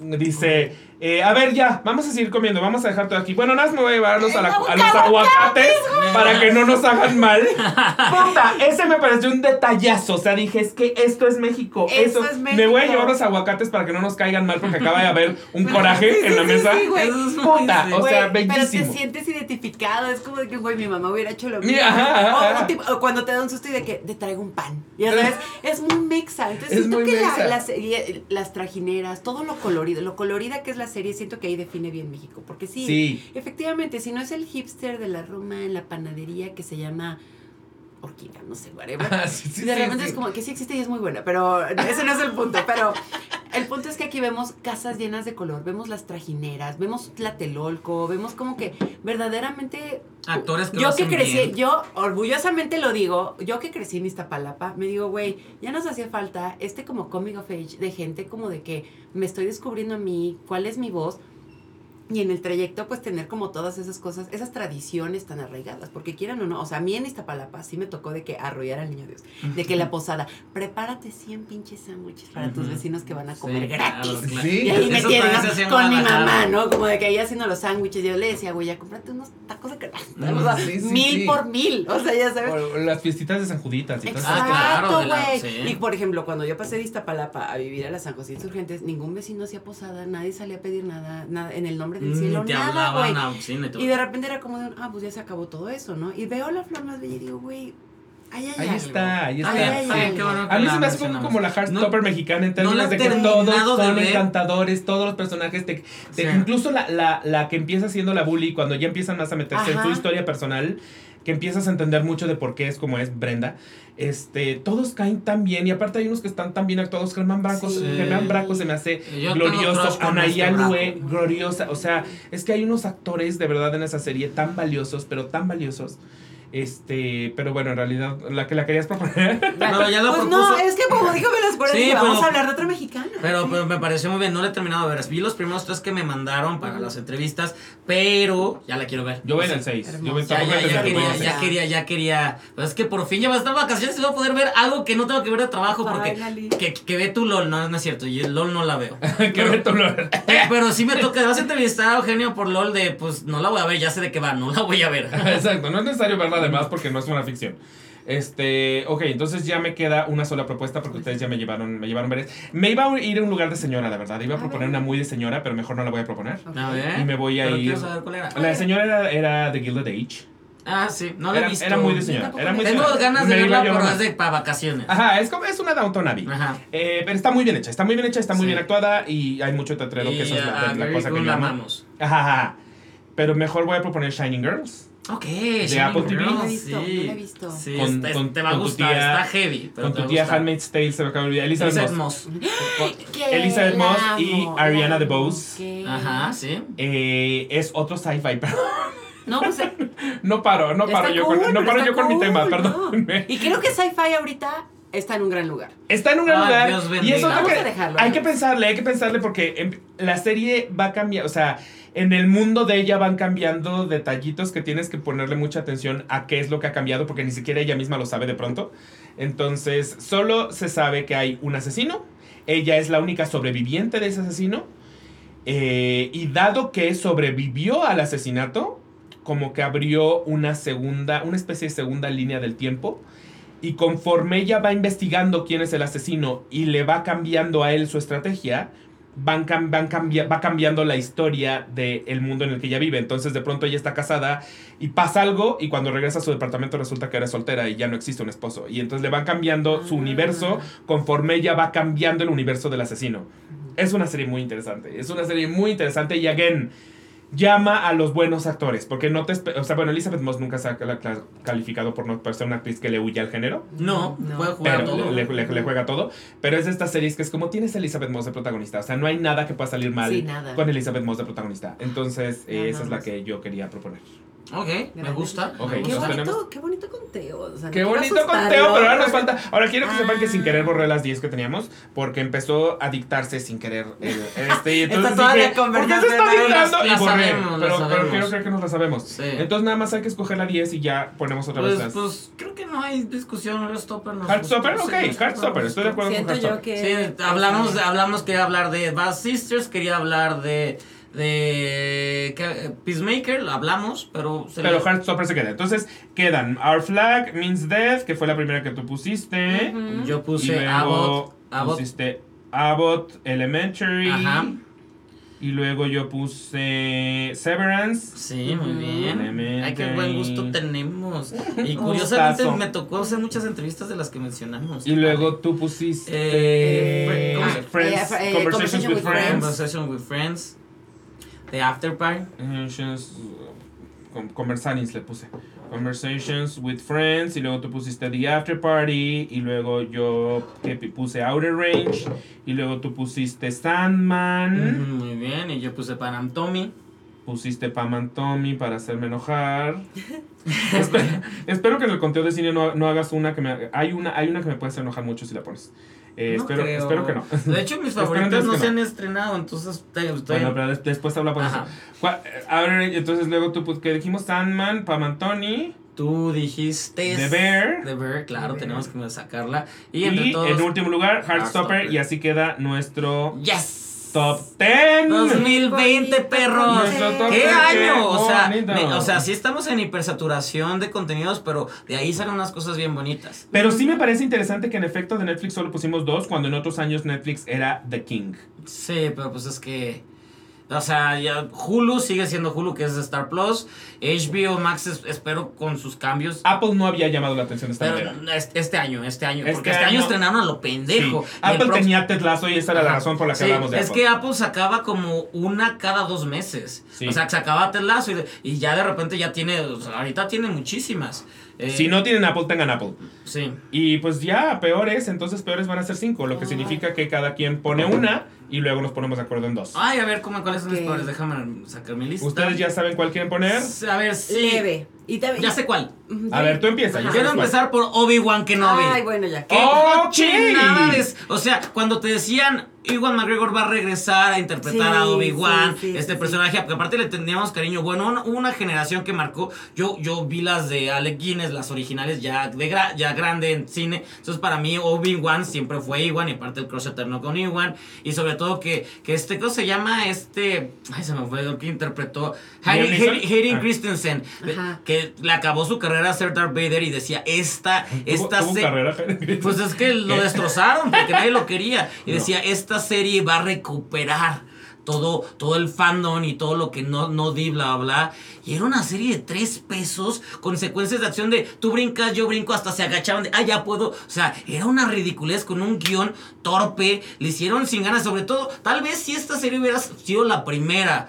De, de Disney Plus, de Star Wars, dirías, ok, pues apenas están. Mm, pero no, claro. vienen después de Mandalorian, que Mandalorian subió la vara y que ah, hemos visto varias y nos entregan Obi-Wan. ¡Qué Y- Y, que además rompe muchísimo con el lore de Star Wars, Sí. porque hay muchas cosas que no tienen sentido con el Ajá. futuro. No, o sí, sea, con lo que sabemos que es Inventan, Obi-Wan sí. y Leia y Darth Vader Hay en un muchos futuro. agujeros. Cuando hay muchos agujeros, que es como. Y aparte la, la Leia Le- sabía Leia Obi-Wan, bebé, el niña es de ah, mátenla, se ¡Mátenla! ¡Qué niña más insoportable! Insoportable. ¡Qué horrible O sea, Leia! sí, pero horrible así de que no, o sea, qué bueno que creció y se convirtió en Carrie Fisher porque Si Carrie si no- Fisher se está revolcando en su tumba con esa niña. así de por qué, así de "Ay, golpeo y no sé, ay, no, no, no, no, no. Pero la más detestable para mí es la que, la que los persigue, la, la, la mala. La negra con el peor pelo del mundo Sí. que las persigue durante todo. Qué pésima actriz. Pe- es que no había una sola línea que entregara que fuera mal, creíble. lo decía muy mal. Puta. Y ella es buena actriz porque la vimos en Queen's Gambit y es la mejor amiga de la Ah, protagonista. la Y de hecho. Sí. estaban, estuvo nominada al Emmy a mejor actriz de reparto. Pues de- entonces la dirigieron con las la patas, porque yo aquí la veía y decía, ¿qué está pasando Creo con que esta eso actriz pasó. que y me aparte, ella despertó un odio mundial porque como ella era villana y era afrodescendente, entonces es de, la odiamos, querían hacer una serie solo para ella, la cancelaron. O sea, ella la atacaron, atacaron, atacaron. no, o sea, atacaron y decía, Es que era un personaje no, detestable sí. en- de entrada, porque el personaje está escrito para ser det- detestable. Y dos, porque de Porque verdad ella nunca mm, la- lo actuó. O lo sea, actuó muy mal. Mm, no, actuó muy sí, mal. muy, muy mal. Sí. Y hasta hacía puñitos. No te voy a dejar. O sea. ¿qué es esto? Ah. Puñitos, Ah, güey. mm, estoy muy enojada. sí, entonces Obi-Wan sí dije, no puedo creer que hayan hecho esto. Nadie está pidiendo una se- se- segunda temporada, que ahí quede, qué vergüenza. Qué, qué vergüenza, Disney, qué vergüenza. Ok, eh, entonces yo voy a poner. eh, pues ya, si estamos con Disney, le voy a seguir con Disney. Y creo que Moon Knight para mí es de las, de las peores porque justamente. Empieza muy misteriosa, Empieza muy, bien. muy, muy y, es, y Oscar Isaac, que cae muy bien y que es buen actor y que lo ama. Así que, o sea. Y empieza muy bien y en algún momento se vuelve tan aburrida, pero Y tan salen aburrida. y cocodrilos momias. Salen cocodrilos momias. O sea, Y una Wonder Woman egipcia de ¿what? Nunca, nunca te explican en realidad quién es este personaje, por qué es interesante el personaje. O sea, de entrada, tenemos que aceptar que Moon Knight no es el superhéroe que todos conocemos. Entonces, No. un poquito sí me tienes que enseñar por qué le estás haciendo una serie, porque no lo conozco. Claro. O sea, tienes que ser muy fan de los cómics para saber quién es Moon Moon Knight. Si no, de plano, en la serie me tienes que decir quién es este personaje y por qué vale la pena que yo vea una serie sobre él. Nunca te lo dicen. En absolutamente nunca te lo dicen. Desde el principio, de hecho, sucede esta cuestión en, la que tiene como de estas dos personalidades que es- resulta súper confuso para los que no entendemos quién es el personaje. Eh, y te, se tardan mucho en explicarte lo de las dos personalidades. O sea, como que a mí me, me tenían muy perdido porque yo decía, ¿qué está pasando? O Y sea, que despertaba desagretado. O sea, al principio era, ya me llamaba la atención, pero es de pa- pasaron. so- eran seis episodios, siete, y ya íbamos en el cuarto y es de no entiendo ni Y madre. me siguen sin explicar ni vergas. y estoy desesperado. Sí, entonces me parece una... Y aparte no hay realmente escenas de acción. O sea, se- es de esta serie que se recarga más en el CGI de vamos a crear una, una hipopótama.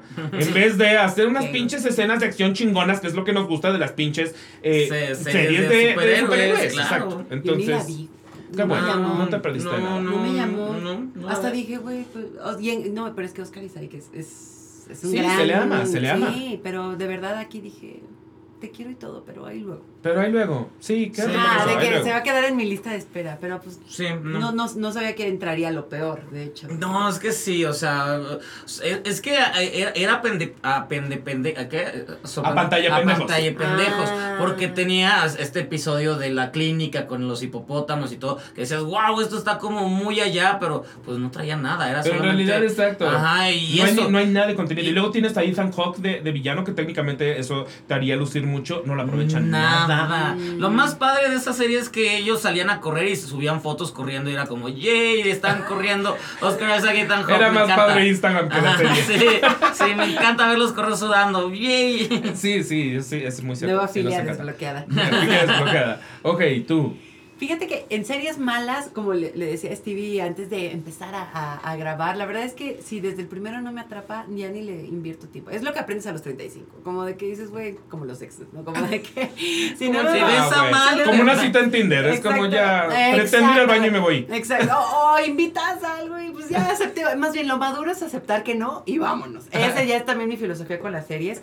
Y yo voy a mencionar a una que se llama On Couple con Neil Patrick. Sí. Ay, estoy Sí, súper de acuerdo, sí. súper de acuerdo. Les voy a que, que ser quiso ser su Sex and the City gay, pero, pero sí. Le faltó algo. No es mala. Es más, si quieren. Ni No, si- ni no es como que la recuerdo con enojo, como.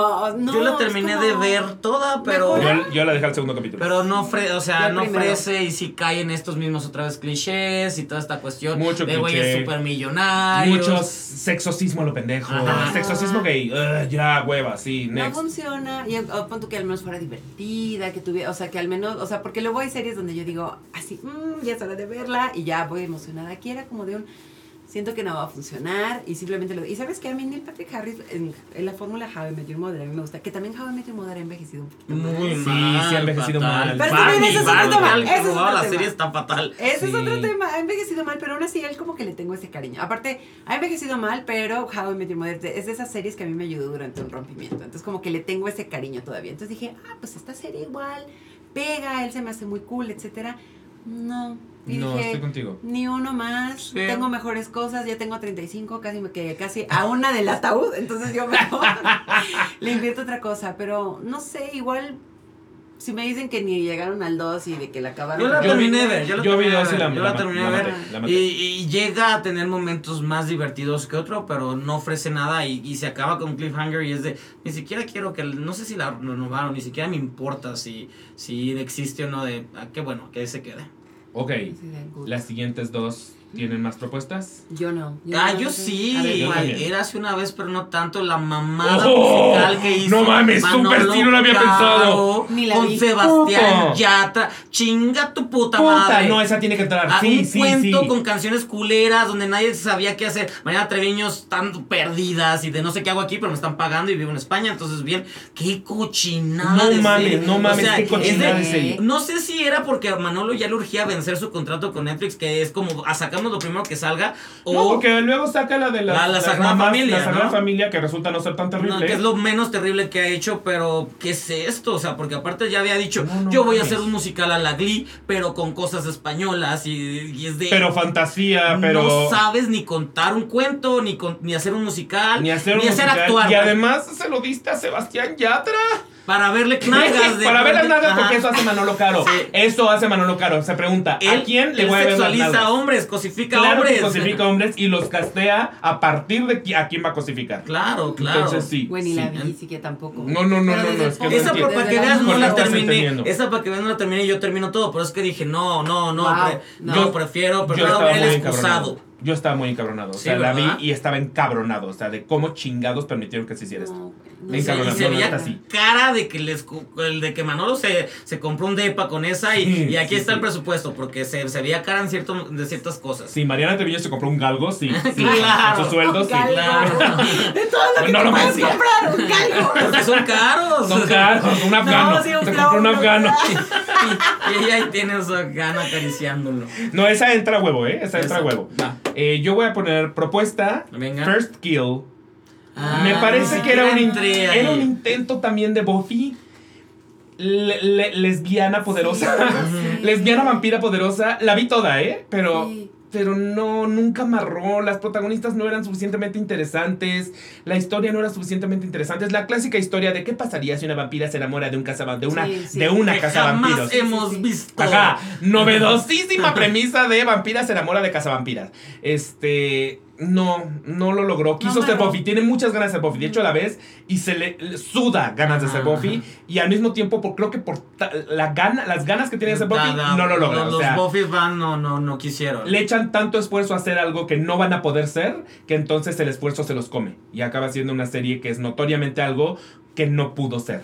Sí, Entonces, esa la quiero proponer. Primero, Y solo, Y Chan Chan. y solo No, yo sí la vi completita, así me la eché toda. Y solo agarró como a, a las lesbianitas que van empezando como en secundaria, así de que. Baby lesbian. Ajá, baby lesbian. De que voy empezando y lo primero que agarro aga- y después digo, ay, hay mejores cosas, bye. Esa, y Así- ahí se van a Warrior Ajá, Nun. A la Exactamente. segunda Warrior se Nun. gradúan. se Y la otra que quiero poner porque siento que ya fue. O sea, entiendo, entiendo el chiste de Rowan Atkinson, pero, pero ya fue y es Man Mm, vs. sí.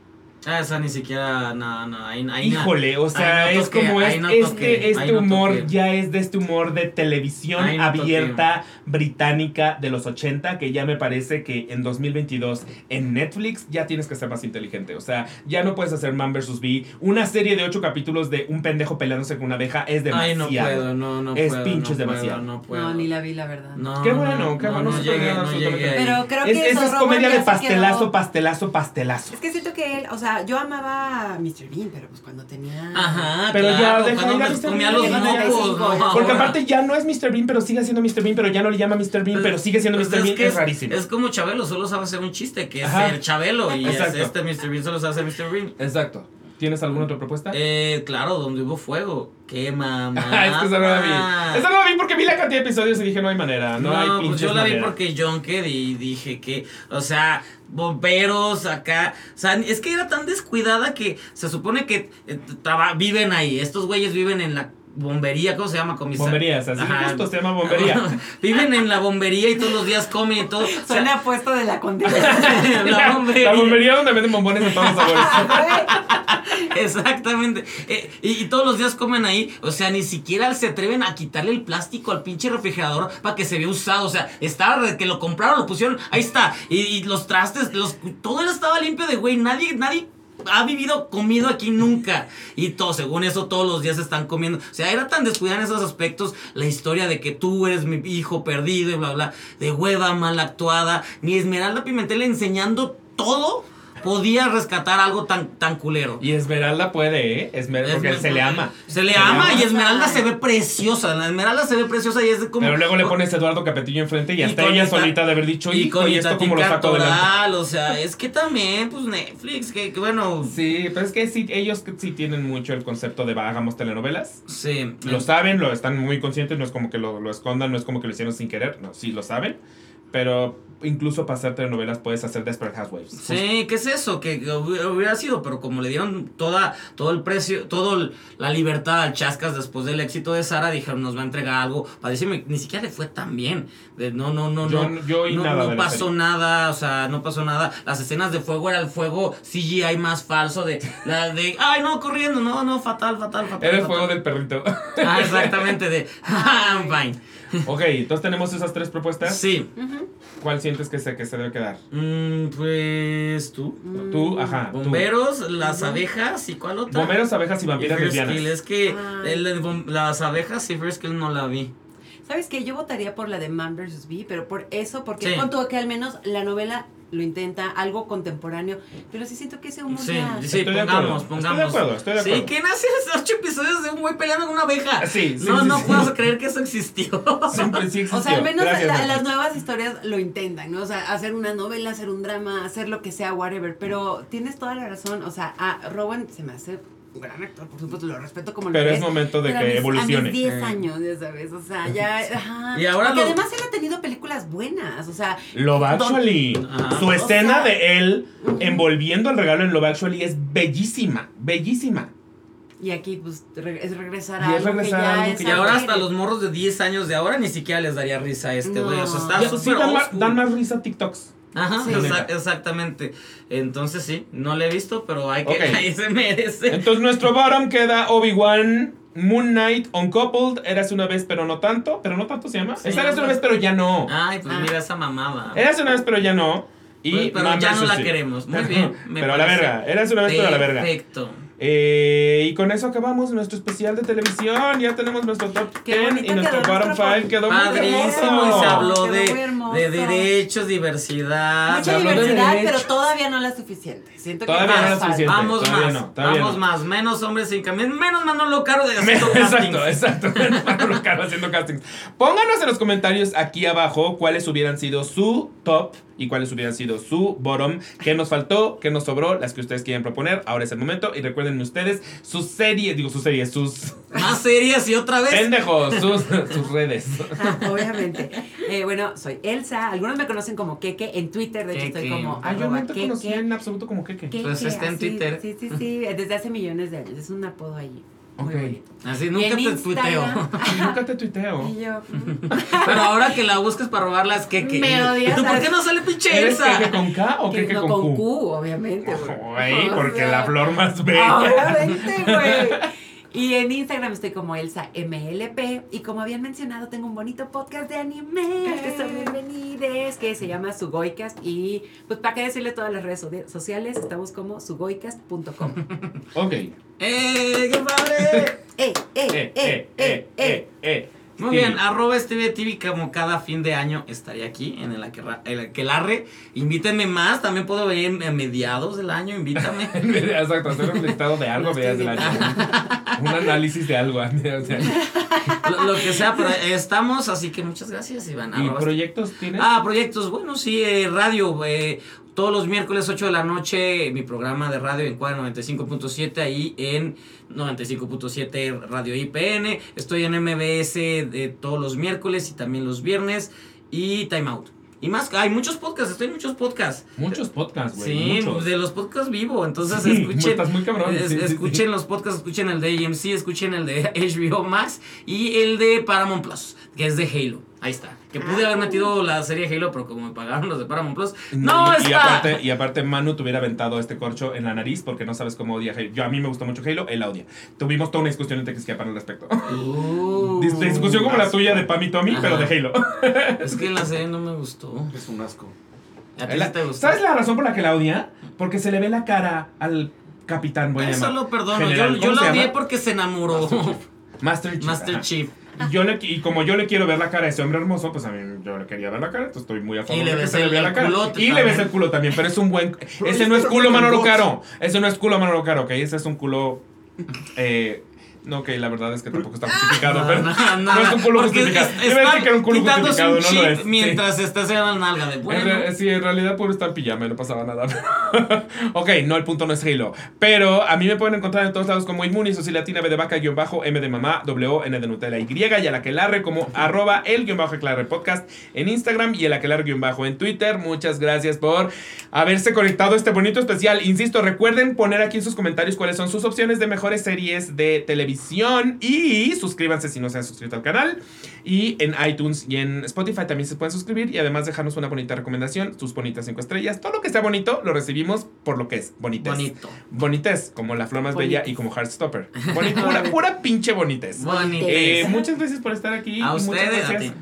Ah, y creo que ya no, no sé si a este vino el caso de decir feliz Navidad, pero saben que siempre viene. No, felices fiestas. Fiestas. sí. Happy Holidays. Feliz todo, fiestas. feliz todo. Hoy No, Steve y yo peleamos ajá. con una senadora que no entiende el por qué, güey, porque no, es- están tratando de invisibilizar al cristianismo quitando la palabra Navidad. Felices fiestas es más Fiestas, inclusivo, pendeja. Felices fiestas. Felices fiestas. Felices ritos paganos. Felices ritos paganos. Bye. Bye.